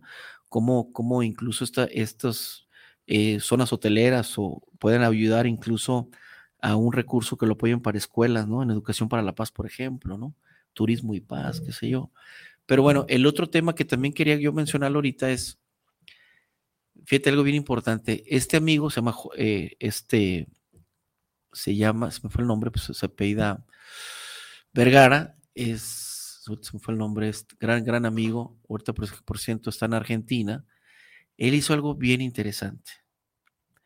Él se metió a trabajar a la empresa entonces se mete a trabajar en la empresa y en la empresa empieza a capacitar a los trabajadores para cambiar su forma de pensar y su forma de actuar con valores. Evitaron malas palabras, trabajo de colaboración, trabajo de unidad, ¿no? Y en ese sentido, después traía dentro del programa, traía a, sus, a los niños a la zona de trabajo de sus padres. Entonces el niño estaba un día con el padre viendo lo que lo que hacía él en el trabajo. Y entonces el niño contribuía a un ambiente laboral de orden, de cooperación, de paz, evitando ¿no? las llevaderas, las faltas de respeto, ¿no? Por ejemplo. Pero también cambiando la mentalidad, ¿no? Este niño después le entregaba un premio ahí y lo hacía este, le daba una capita incluso, ¿no? Y, lo, y lo, lo, mencionaba como héroe de valores. Y el niño se iba a la primaria, y entonces el niño en la primaria decía que era un, era un eh, héroe de valores. Entonces el niño, que se le reconocía que era un niño de paz, ¿no? con los demás niños y los demás niños decían, yo también quiero ser héroe de paz, un héroe de valores. Y entonces, ¿qué hacía? Entonces, nuestro compañero iba con su programa y aterrizaba un programa de educación para la paz con una metodología, porque hay que decir, hay diferentes metodologías en educación para la paz. Incluso un ciudadano puede tener apoyo de académicos o profesores y pueden crear sus propios programas. No es específicamente algo rígido, ¿no? Sino es abierto. Como tú dices, es para todos. Aquí no hay para sectores sociales, que eso no debería existir para empezar, ¿no? Bueno, entonces él aterriza en la escuela y estos niños que tenían violencia, ¿no? Que veían violencia en sus casas, gritos, por ejemplo, por parte de la madre o del padre, ¿no? Estos conflictos sociales que, se dan en las familias, golpes, ¿no? Estas cosas que los niños lamentablemente después quieren, eh, pues la quieren aplicar después en su vida diaria, ¿no? Porque piensan que así es la forma de vida. Entonces, cuando se le explica esta metodología de mi amigo, entonces al rato todos los niños en la primaria, en el salón, ya eran héroes de valores. Entonces, ¿cómo desde la empresa del trabajo crea armonía, crea integración, crea cooperación? El, obviamente, los jefes o el empresario, pues dice, ah, mira, qué buena onda que hay este tipo de programas. Pero al mismo tiempo repercute en, en las escuelas. Entonces, ahí es donde tenemos que tener la creatividad de los ciudadanos y decir, yo puedo, aunque no tenga una asociación civil, pero yo como ciudadano, yo puedo aportar a lo mejor una idea, ¿no? De llevar clases de música, por ejemplo, a una colonia, ¿no? O de, o de llevar talleres de arte, de pintura a una colonia, ¿no? Es ahí la creatividad que tenemos los ciudadanos en México de revertir estas situaciones. Es que la cultura de paz es para todos, para niños, para niñas, la cultura de paz para adolescentes, pero que, la cultura de paz sea activa, que la cultura de paz la llevemos a cabo todos los días, la practiquemos. ¿Y qué es la cultura de paz? Es el trabajo solidario, la tolerancia, el respeto, el diálogo. Eso es la cultura de paz, el constante diálogo para que exista la paz. Y si a un niño le enseñas lo que es la mediación de conflictos a temprana edad, el niño va a entender que el conflicto no es algo negativo, sino es un proceso de cambio y lo vas a empoderar y va a entender el niño que es importante solucionar un conflicto por el medio del diálogo y ese niño se va a hacer va a ser un mediador en su escuela, en su casa, donde vaya. Y ahí es donde tenemos que hacer entender a los niños de la importancia de elevar la conciencia, de despertar la conciencia a favor de la paz. Del respeto, de la integridad, del cuidado. No necesitamos, no podemos seguir viviendo violencias en nuestras casas. No podemos seguir tolerando esta situación que vivimos actualmente. Yo creo que acabas de decir la palabra, no nos necesitamos. Exacto. Eh, digo, que entiendan los niños, pero yo creo que me iría también un poquito antes, ¿no? Que entiendan los papás el tema de no te dejes, mijo, tú también pégale, ¿no? Eh, oye, saludos Francisco Román, saludos para el programa, saludos cuestionando, saludos para el invitado, activista de paz, saludos para Manuel Regalado, gracias. Adela Medina, que es un buen programa, un buen tema. Eh, Carlos Becerra, saludos para mí, gracias Carlos, saludos. Este, híjoles, pues eh, sí, ¿no? El tema de, creo que aquí la clave, yo creo que lo estás diciendo, ¿no? La esencia es darnos cuenta de la necesidad de todos, ¿no? Eh, yo creo que va por ahí el asunto. Yo te necesito. Creo que va muy de la mano con esta propuesta de Liz Margulis, ¿no? El tema que te digo de. Eh, no, no es cierto que más fuerte, que eso se sobrevive comiéndote al otro. No, no va por ahí. Porque terminas extinguiéndote también tú. ¿no? Entonces, eh, creo que si no aprendemos a, a vivir y a darte cuenta que sí necesitas de pronto el joven eh, eh, se siente fuerte y siente que no, tiene necesidad de otros más, pero realmente eh, sí necesitas a alguien que produzca comida para que tú te dediques a otra cosa, para ir a la tienda y traerlo. Si no tienes que ir a, pues no sé, a matar a la vaca, antes a, ¿cómo se dice? A mantener la vaca, ya se me olvidó cómo se dice, ¿no? Para poder comer.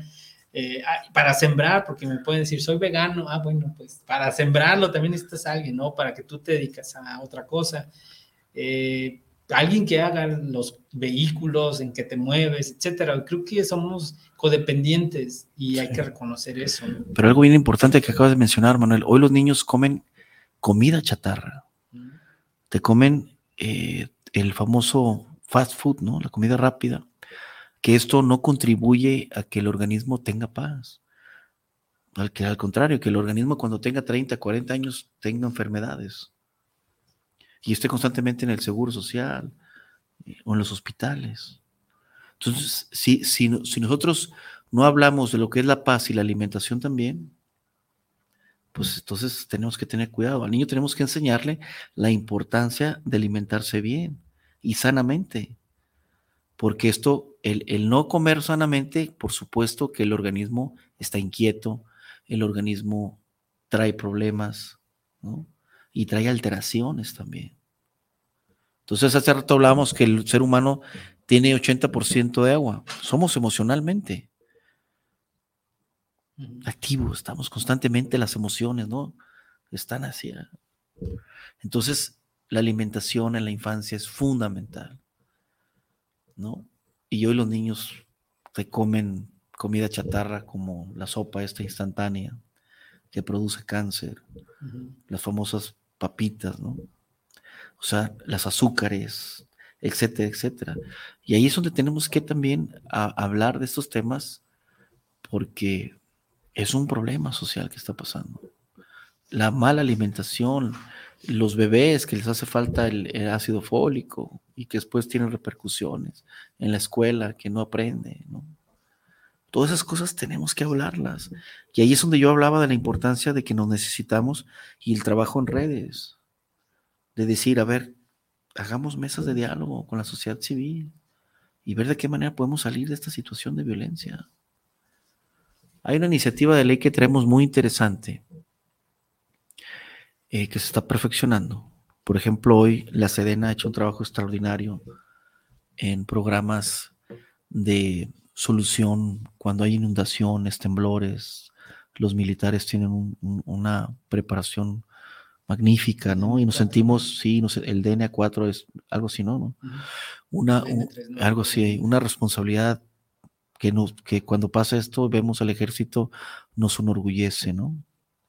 Por supuesto, pues, siempre hay algunos que, que, no todos, por ejemplo, no, no todos, pero que sí cometen errores que lamentablemente pues repercute esto, ¿no?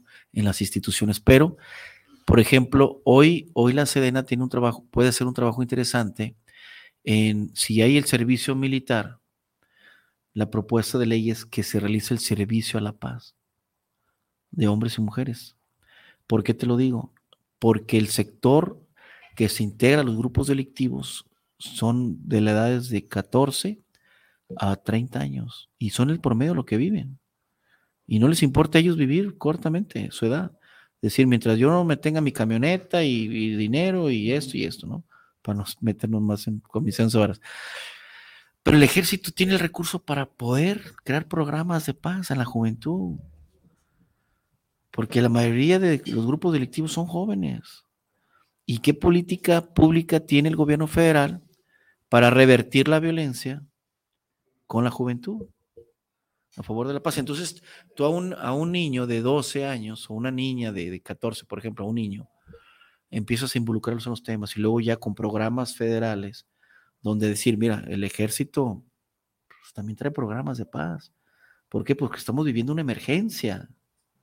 Estamos en focos rojos. Y el ejército tiene la capacidad personal, económica también, para ayudarnos a capacitar a líderes de paz y detectar a los líderes de cada colonia, de cada, de cada lugar, decir, a ver, ven, te voy a preparar. Lo que pasó con nosotros a muy temprana edad. Nadie nos dijo que teníamos que trabajar el tema de la paz. Nosotros nos sabíamos que teníamos que hacer eso, pero si nos hubieran capacitado, hubiéramos avanzado más rápido. Entonces detectas a líderes de paz y ahí reviertes toda la situación, donde crean los grupos juveniles, donde dices, a ver, espérame, o sea, Este no es el camino para México. El camino para México es el desarrollo, es el progreso. A ver, vénganse jóvenes, vamos a enseñarles cómo crear una empresa, cómo crear, cómo crear un, negocio, cómo producir, cómo importar, cómo ahora los negocios a nivel internacional, por ejemplo, por medio de, las redes sociales, podemos hacer este, actividades, contactos. Eso es lo que necesitamos. Necesitamos salvar a la juventud mexicana. Eso, eso, es una clave, es una pieza clave en el desarrollo del país. Cómo ayudar a la juventud. Cómo activar a los líderes sociales a favor de la paz. Y te aseguro que en poco tiempo, pensando a corto, mediano, largo plazo, vamos a tener estrategias claves. Entonces, no podemos abandonar a la infancia, ¿no? Porque es bien fácil, ¿no? Pues, los padres irresponsables dejan a los hijos se separan, dejan a los hijos, a los jóvenes, y, no hay atención, no hay educación, no, hay ese amor de, cuidado. Y los padres que sí nos hacemos responsables, que estamos ahí ante toda la situación, ¿no? problemas económicos, etcétera, etcétera. O sea, no es fácil ahora educar a un niño en estos, en estos momentos, en esta etapa de nuestras vidas. ¿Por qué? Porque hay violencia. El niño ve en su celular todos los días violencia ve situaciones desagradables, ¿no? No ve amor, no ve, no ve mensajes, ¿no? Ve sexo, ve violencia, ve situaciones, pues que el niño lo están distorsionando en ese sentido. Entonces, el trabajo con la infancia, tú lo acabas de mencionar, es clave para que esta situación cambie en nuestro país. No dejar a la niñez, no dejar a la juventud, que se involucren todas las dependencias, que se involucren todos los sindicatos, todos los empresarios, todos los activistas, que nos involucremos todos. Ese es el proceso de paz que nos mencionábamos. Hablábamos, bueno, el primer piso era hablar de la paz. Nadie reconoció el tema, pero ya se hablaba en México. Varias civiles a nivel nacional que nos conocemos. Hoy estamos en un segundo piso, yo lo menciono por si fuera un edificio. Hoy el gobierno lo detecta, lo reconoce y y quiere trabajar el tema. Subamos a un tercer piso, Manuel. El tercer piso es entrar a un proceso de paz, con una ley federal de fomento de la cultura de paz, para que nos diga, a ver, tu sindicato vas a trabajar de esta manera la paz, tú, asociaciones civiles lo van a trabajar de esta manera, los ciudadanos de a pie lo van a trabajar de esta manera, los maestros lo van a trabajar de esta manera. Y esta ley se puede modificar, claro, por supuesto, puede ir fortaleciéndola, pero sí necesitamos entrar a un proceso de paz. ¿Por qué? Porque en Colombia tú haces un evento de cultura de paz y la gente se fila. En, México, en Jalisco, en otras partes del, del país, todavía estamos en ese proceso de estar invitándolos, de decir, mira, vas por aquí.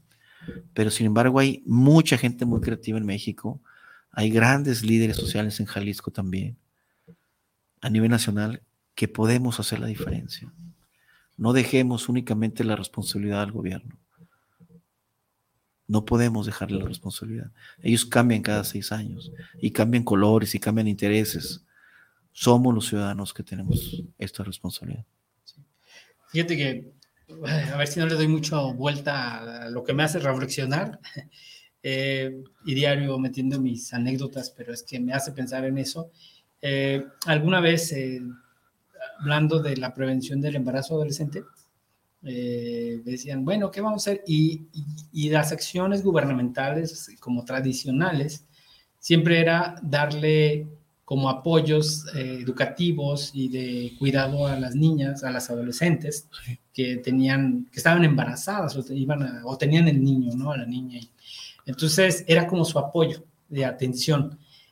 Y la prevención se limitaba a pláticas, pláticas de cuidado para no embarazo, ¿no? Entonces, pues yo les decía, bueno, pues no digo que no funcione, no, que no sirva de algo la plática, los apoyos que se les dan. Sin embargo, eh, eso no genera prevención realmente. Eh, y les ponía un ejemplo, les decía, a ver, por ejemplo, ¿a qué edad eh, tiene su primer hijo las mujeres, de manera obviamente promedio, en Alemania. Entonces, así como... ¿A qué edad tienen los...? Pues ya estamos hablando de pasado los 20, casi los 30, ¿no? Y aquí es un problema con los adolescentes en México. Y va aumentando. Entonces, ¿y tú crees que les hayan dado las pláticas esas que les dan aquí, allá en, en esos países europeos? Pues no. Entonces, ¿quieres prevenir el embarazo? Creo que necesitas dos cosas. Educación, acceso a la educación, y dos, acceso a oportunidades reales. Y entonces, la niña, la, adolescente, pues obviamente va a tener una visión distinta, ¿no? De eso. Eh, hablando de esta postura, estaba allá para el norte de, Jalisco eh, y estaba una médico, recuerdo bien que después de platicar esto cerca, me dice, ¿sabes qué? Creo que tienes razón, yo soy médico y mi familia me decía que no estudiara porque me iba a casar. ¿Y para qué?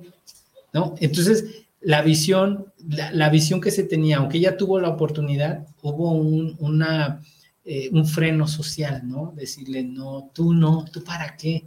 Entonces, ¿cómo prevenimos eso? Pues no coartando, ¿no? O sea, el, acceso al derecho te permite eh, avanzar en ese sentido. Entonces, hablar de cultura de paz es hablar de respeto, ¿no? De los demás, de, oportunidades eh, para todas y para todos, ¿no? En ese sentido, eh, que te permitan estar en un ambiente de oportunidad, yo creo, ¿no? Que te pueda permitir idealizarte, visualizarte en un contexto de garantías, ¿no? Porque si no tienes esa visión de garantía, eh, porque he escuchado también esas posturas, como dices, de luchados que ya están metidos eh, en ciertas organizaciones, que dicen, es que se vive el momento, ¿no? no sé qué pase mañana. Y entonces, pues no me importa. No importa lo demás, porque me importa el ahorita, a la hora, ¿no? Porque no hay esa visión de más allá. No, existe. Se, visualiza una falta de oportunidad para ellos y demás, que justifica, eh, por así decirlo, la manera de ver. Entonces, eh, yo creo que ciertamente hablar de cultura de paz es hablar de, ah, y, redondeando, eh, tuve la oportunidad de estar en una mesa de trabajo porque México firma un convenio de colaboración de erradicar cualquier forma de violencia hacia las niñas y los niños. Fíjate, así de grandote está el, el reto. Eso fue a finales de la administración pasada, en el 2018. Y se firma. Y la mesa se instala aquí en México. Estuvo el doctor Aro, eh, que estaba, él era el procurador de, de, ay, se me fue el nombre, eh, el procurador de paz, creo que se llamaba, no, me voy a acordar, ¿no? Eh, estuvo ahí en la mesa también, apenas porque llegó muy tarde ya al cierre de la administración y básicamente nada más alcanzamos a instalar la mesa. Pero dentro de los programas, del programa que venía para la erradicación de todo tipo de violencia, había acceso a la educación, a la salud, eh, y así varios temas interesantes a la, a, la eh, ecología, tenía otro nombre, pero eran temas como sociales. Y, y, decía, a ver, tenías que como sacudirte la cabeza, o sea, replantearte desde otro lado y no caer en lo tradicional que pongo el ejemplo del embarazo adolescente, piensa embarazo de becas y pañales. No, es que eso no va a prevenir las cosas. La violencia acá en este caso no se trataba de pláticas a los padres, no se trataba de eso, se trataba de acceso a, a derechos. Sí, sí. Así era como iban a prevenir todo tipo de violencia. Desafortunadamente también, pues digo, se acabó la administración. Sí, bueno, es que fíjate que los programas, hay programas muy interesantes por parte de los gobiernos municipales que son de gran impacto, pero después llega otro, otro gobierno de otro color y lo quita porque el otro no resultaba X. Pero aquí, aquí también hay que hablar de un tema. Hace rato hablábamos de los de niños que, que tienen una mala alimentación, ¿no? Con la comida chatarra. Pero también hay que hablar de otro tema también importante. Hay niños que no tienen que comer. Entonces, imagínate, van sin comer a las escuelas. O sea, no tienen, no, o sea, vivimos en un país donde el, que está en proceso por X delito dentro, ¿no? Dentro de la penal, sí tiene los tres alimentos. Pero el que va a la escuela. Y el que va a la escuela, un niño, no, a veces no tiene ese apoyo, ¿no? Y bueno, cuando hay un apoyo de comida, ¿no? En este caso de alimentación por parte de ciertos gobiernos municipales, estatales, pues es imposible darle de comer a, muchos, ¿no? Entonces, esa y otra de las cosas que tú te pones a pensar y dices, ¿qué pasa, no? El tema de que las niñas se involucran, ¿no? Las, los adolescentes, las mujeres, en estos temas, ¿no? De, buscar salidas fáciles, ¿no? De tratar de buscar al novio que se casen y, ¿no? De, buscar una situación, de salir de una situación hostil en su familia por violencia, por alcoholismo, por drogadicción X, pues a veces cae en otros problemas por falta de educación, de lo que acabas de mencionar. Incluso hablando de temas también de, del aborto, ¿no? También de que quieren, que en este caso se señala a la mujer, pero ¿dónde está el cuate que contribuyó? de él no hablan. Entonces, precisamente lo que acabas de mencionar es, es la falta de educación, la falta de atención. ¿De qué se trata una ley de cultura de paz? Fíjate qué importante. De que las colonias, las sociedades, los barrios, tengan ellos sus propias formas de organizarse, de atender a los niños, a sus adolescentes, que tengan sus centros de mediación de conflictos barriales, que así como existe el líder de cada colonia, bueno, pues que se involucren en estos temas. De que el que le sube a la radio, demás, en la colonia, crear estos centros de mediación. Eso es el tema. Hagamos de la paz una cultura. Y esa cultura tiene que ver en todos los sentidos, centrándose principalmente en lo que acabas de mencionar, en la infancia, en la adolescencia. No lo hay, no hay programas que tengan ese impacto. ¿Cuántos niños no dejan de ir a la escuela porque tienen que trabajar para traer alimentación a la casa? Hay situaciones muy difíciles que viven la infancia en México, terribles. O sea, yo, por ejemplo, vengo de una familia clase media, pero a mí también me tocó trabajar, ¿no? A lo mejor no aportar, pero sí decir, a ver, pues son tus gastos personales. Entonces, es ahí donde tenemos que crear programas de educación no formal para preparar a la ciudadanía y tener manuales, tener programas, proyectos, para que no esperar a que el gobierno cada tres años lleguen estos programas. Por ejemplo, yo recuerdo cuando era en la infancia, llegaba a la Universidad de Guadalajara, los estudiantes de ciertas carreras hacían trabajo social en las colonias, ¿no? Entonces nosotros cada verano estábamos esperanzados a que llegaran para que nos invitaran a, los eventos deportivos, académicos, artísticos. Eso es lo que tenemos que hacer. No abandonar nuestras sociedades, no, no abandonar nuestras colonias. Y el problema también radica es que ciertas colonias se enfocan al tema de, por ejemplo, de que cada tres años hay una elección o cada seis años, y entonces lamentablemente se prestan a apoyar a ciertos candidatos por cuotas económicas, y entonces, pues sí, pero no hay un apoyo real. O sea, únicamente el interés de ciertos grupos ciudadanos con los partidos políticos cada tres años, cada seis años, ¿no? Pero nada más.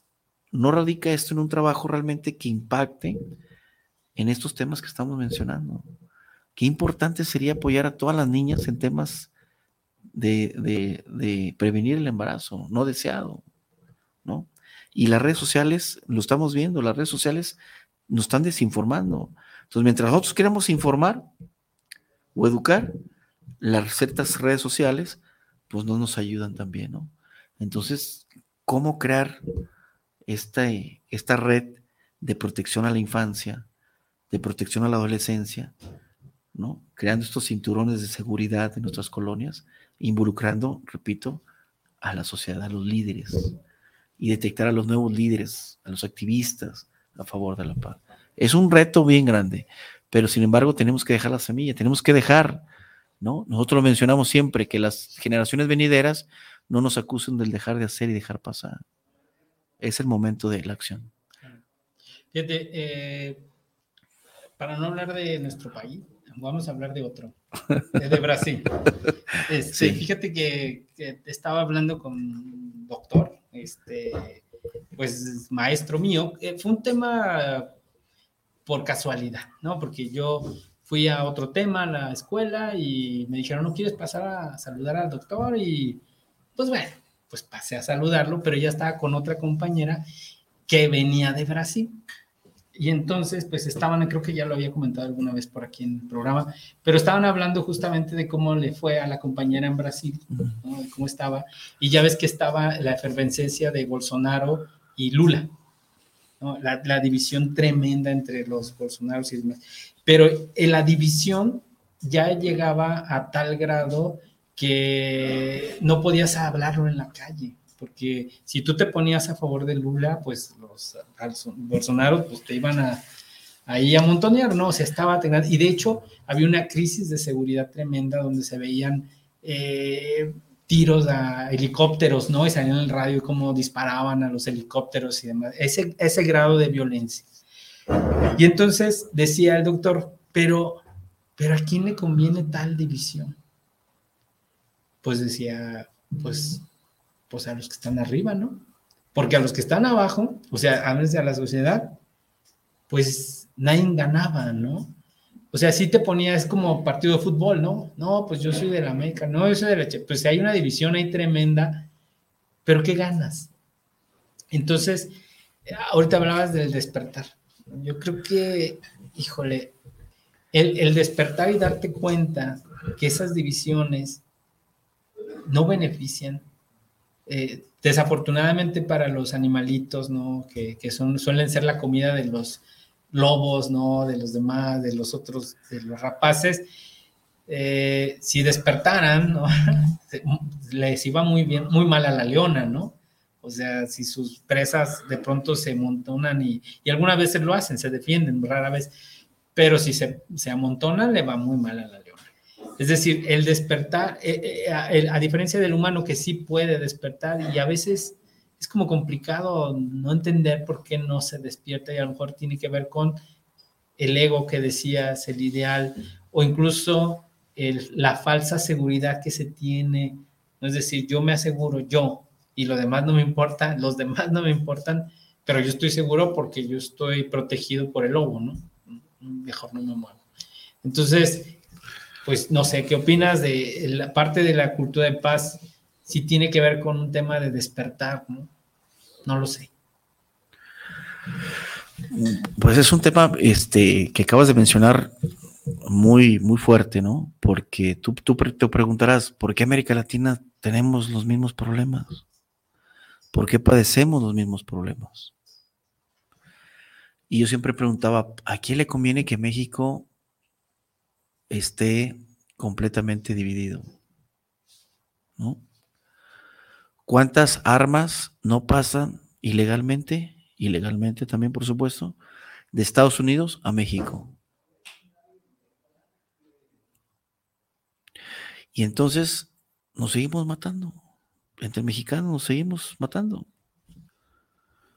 Los grupos siguen creciendo, la violencia sigue creciendo. ¿A quién le interesa que México esté dividido? La otra vez mi hija me marcó por teléfono y me dice, papá, eh, cerca de mi casa, en ese momento, hay un, ¿Tiroteo? ¿No?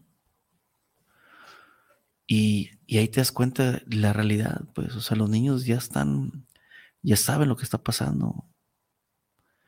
O sea, la violencia está creciendo cada vez más en México. Las familias desintegradas, ¿no? Se pelean, ¿no? Pero en este contexto a nivel global, tú dices, pues no sé a quién le conviene que esta situación esté así. Y ahí es donde hablamos ya de filosofías como personajes como un George Soros, ¿no? Que está financiando a ciertos grupos en América Latina, ¿no? O hasta en Estados Unidos también, para crear divisiones, y, yo, yo, creo que lo que acabas de mencionar es, es, parte de eso, es, como la cadena alimenticia, ¿no? Lo que mencionabas hace un momento, ¿no? Es como el fuerte se come al más débil, ¿no? Y después como, como el débil se organiza entre todos y trata de responder. Y entonces vivimos una situación, porque obviamente no se trata de señalarlos a los gobiernos, pero sí vivimos décadas donde ese tipo de violencia se han reflejado en, la sociedad, en las sociedades. Todo ese rato hablabas de Alemania. Bueno, Alemania pues ya cambió completamente la cultura de la violencia. Ellos minimizaron, hicieron un lado esa historia de Hitler, por ejemplo, ¿no?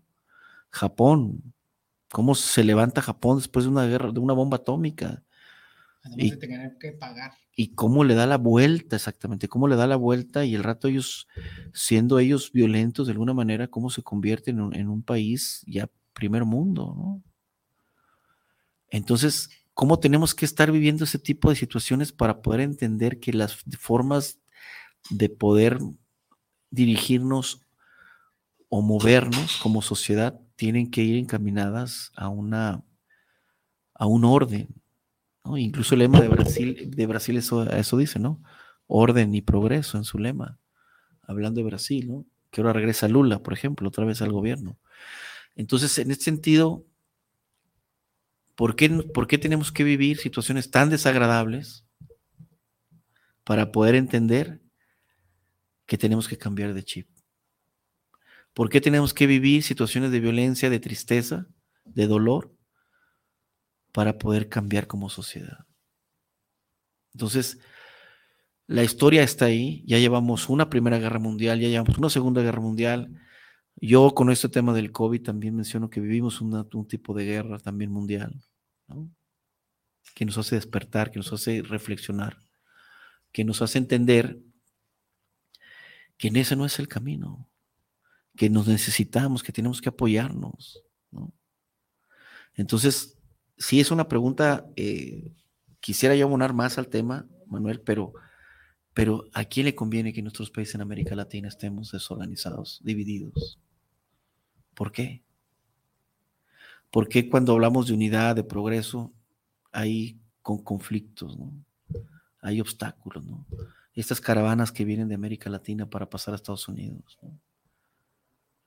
En Comnapaz, México, propusimos cuando Donald Trump, el expresidente de Estados Unidos, proponía crear un muro, nosotros proponíamos hablar de los de los estudios de paz, cómo revertir esto y mejor, ¿por qué no crear una franja de desarrollo? donde esta franja de desarrollo están representados diferentes países de América Latina, donde existan hoteles, centros comerciales, empresas, y donde esta franja sea una franja más bien de unidad y de respeto y de economía. Porque los centroamericanos no quieren dejar su cultura, los mexicanos no queremos dejar nuestra cultura, nuestra alimentación, nuestros tacos, nuestra, nuestra arte, nuestro todo, nuestra música. No queremos ir a pasar frío pero queremos buscar otras formas de vivir. necesitamos, y es válido, el derecho a emigrar es un derecho humano. ¿Por qué, ¿Por qué mejor no tenemos, en vez de que estos gobernantes. Estas transnacionales, estos grupos atrás del poder, pues ¿por qué no revertir estos temas de crear mejor un muro? Imagínate, si tenemos representación de Costa Rica en cierta parte de México y Estados Unidos y luego de Guatemala, del Salvador. Como en Estados Unidos, en los latinos nos integramos más cada día, nos identificamos con nuestras culturas, pero no en, nuestra, en, nuestra, en nuestros países, sino fuera de. Entonces, el, centroamericano, el latinoamericano, el mexicano busca mejores formas de vivir. Y en ese sentido, pues imagínate qué interesante sería. Creas empleo, creas desarrollo, ¿no? Creas unidad. Ahora sí con los ideales de Simón Bolívar, ¿no? Pero sí nos hace falta también en América Latina más unidad en ese aspecto. Pues yo creo que México va a tener ahí un reto, ojalá que te oiga alguien y lo tome, porque ya ves que van a aceptar 30 mil 30 mil este, hermanos centroamericanos al mes, México, y otros 30 mil Estados Unidos. Eso dijeron. Déjate, leo otros dos saluditos que vienen. Carla Venegas, saludos para el programa, cuestionándonos, saludos a, los panelistas, escuchando su programa y es buenísimo que hablen sobre el activismo de paz y el saber qué son estos menesteres. Eh, Julieta Aguilar, saludos para el programa, saludos a Manuel Regalado desde Zapopan, Centro. Pues gracias. Irán, ya casi, ya casi nos vamos y me gustaría que en estos minutitos que nos quedan, unos cinco minutos, eh, pues me hables, eh, si, si, te buscan, pues dónde, dónde te encuentran, ¿no? Eh, te comento que sí nos oyen de aquí de Japón, también nos oyen mucho compañeros de Estados Unidos y de otras partes de, de México también. Entonces, no nomás se concentran aquí en, pues en Guadalajara, ¿no? Pero si te buscan, ¿cómo te encuentran? Bueno, no sé si quieras ser encontrado. No, no, sí, por supuesto, claro. Y, y, que ahorita con las organizaciones y las mesas que tienes, ¿cómo que ofreces? Ya hablabas de diplomados, ya hablabas de, de la universidad que se tiene. ¿Qué, qué hay con Mapas? ¿Qué, ¿Qué, ofrece y dónde te encuentran? ¿Cómo te buscan? Bueno, eh, estamos en Facebook como La Paz México, estamos también en, en Twitter, también estamos ahorita eh, esta, hablamos hace rato de la Cumbre Global de Cultura Paz, que se va a hacer cada cuatro años. Acaba de terminar el año pasado la, la, primera, pero ya hay una red de cumbre de, eh, paz digital. Es una red que ahí, ahí el objetivo es que van a encontrar conferencias, talleres, ¿no? Y bueno, con La Paz México hay que estar atento porque lanzamos convocatorias para crear talleres, diplomados, conferencias.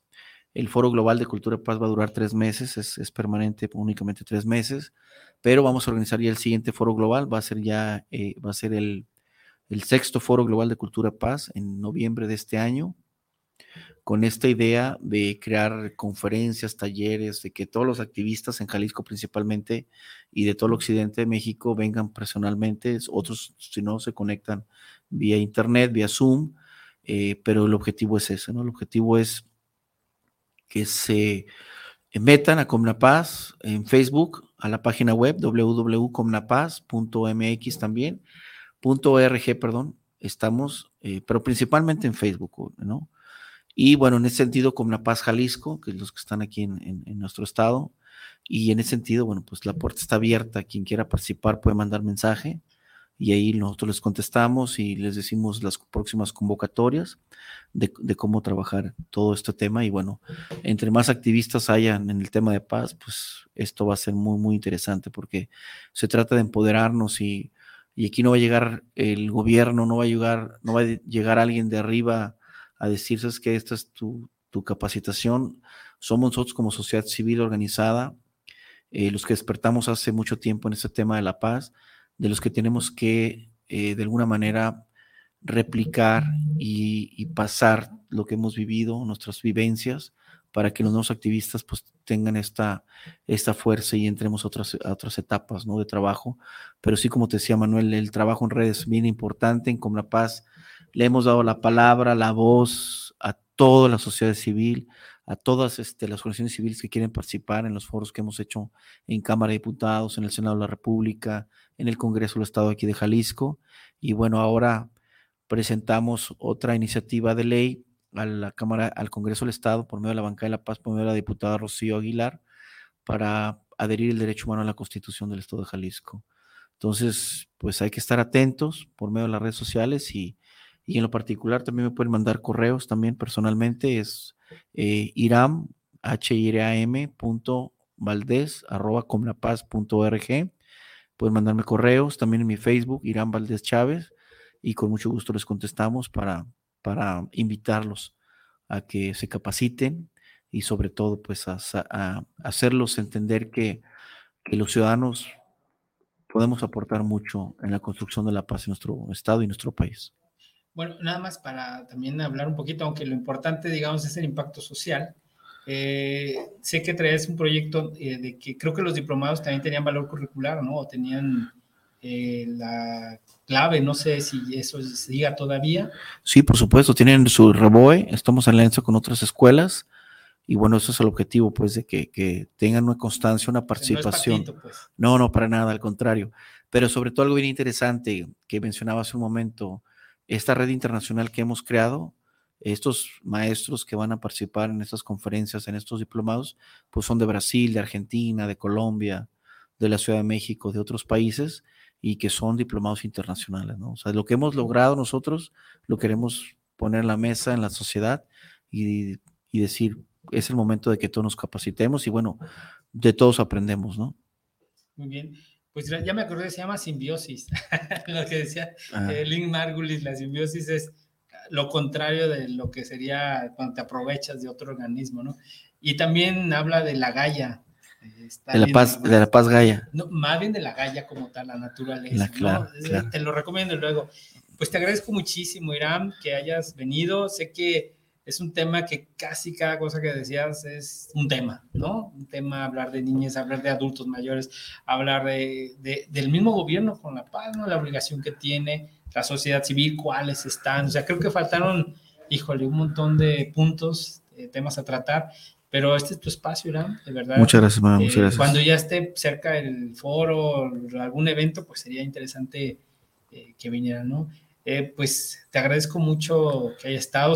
viene de, de, Vallarta, como dijo, viene bien cansado y, y con hambre. No, no, no, para nada. Muchas gracias, Irán. No, contento de estar aquí, Manuel, siempre contigo, este, transmitiendo esas experiencias y hay mucho que hablar y bueno, lo más importante es que nos siguen invitando, nosotros aquí estamos y, y hay más líderes sociales en el tema de paz que también, este, si me permites también invitarlos a que participen y, y estamos abiertos. Repito, la única manera de, revertir esta situación de violencia tan triste que está pasando en nuestro país, aquellas madres que pierden a sus hijos, que tienen un dolor difícil de, expresarlo, ¿no? de, sentirlo, pues decirles que, que a todos ellos, a todos los que están sufriendo el tema de la violencia, que tenemos que trabajar coordinadamente como sociedad civil, ¿no? de una manera tolerante, de una manera de tolerancia, de respeto, de no enfrentamiento con ninguna instancia, ¿no? Gubernamental o, privada, ¿no? pública, sino al contrario, contribuyendo siempre con el, con el diálogo, ¿no? Todo en la construcción de la paz. Muchas gracias. Gracias para quien nos escucha y para quien se toma el tiempo de escribirnos. Eh, deseamos una bonita noche, feliz año de mi parte. Feliz año. Sí, que es mi primer programa de este año. Eh, y ah, esperando que Anita eh, se recupere bien todo lo que está por allá. Eh, y bueno, ella va a estar con ustedes ya próximamente, ya ahora sí regresando. Insisto que les manda saludo, por aquí me escribe. Eh, pues muchas gracias. Este fue su programa Cuestionándonos. Hasta pronto. Muchas gracias.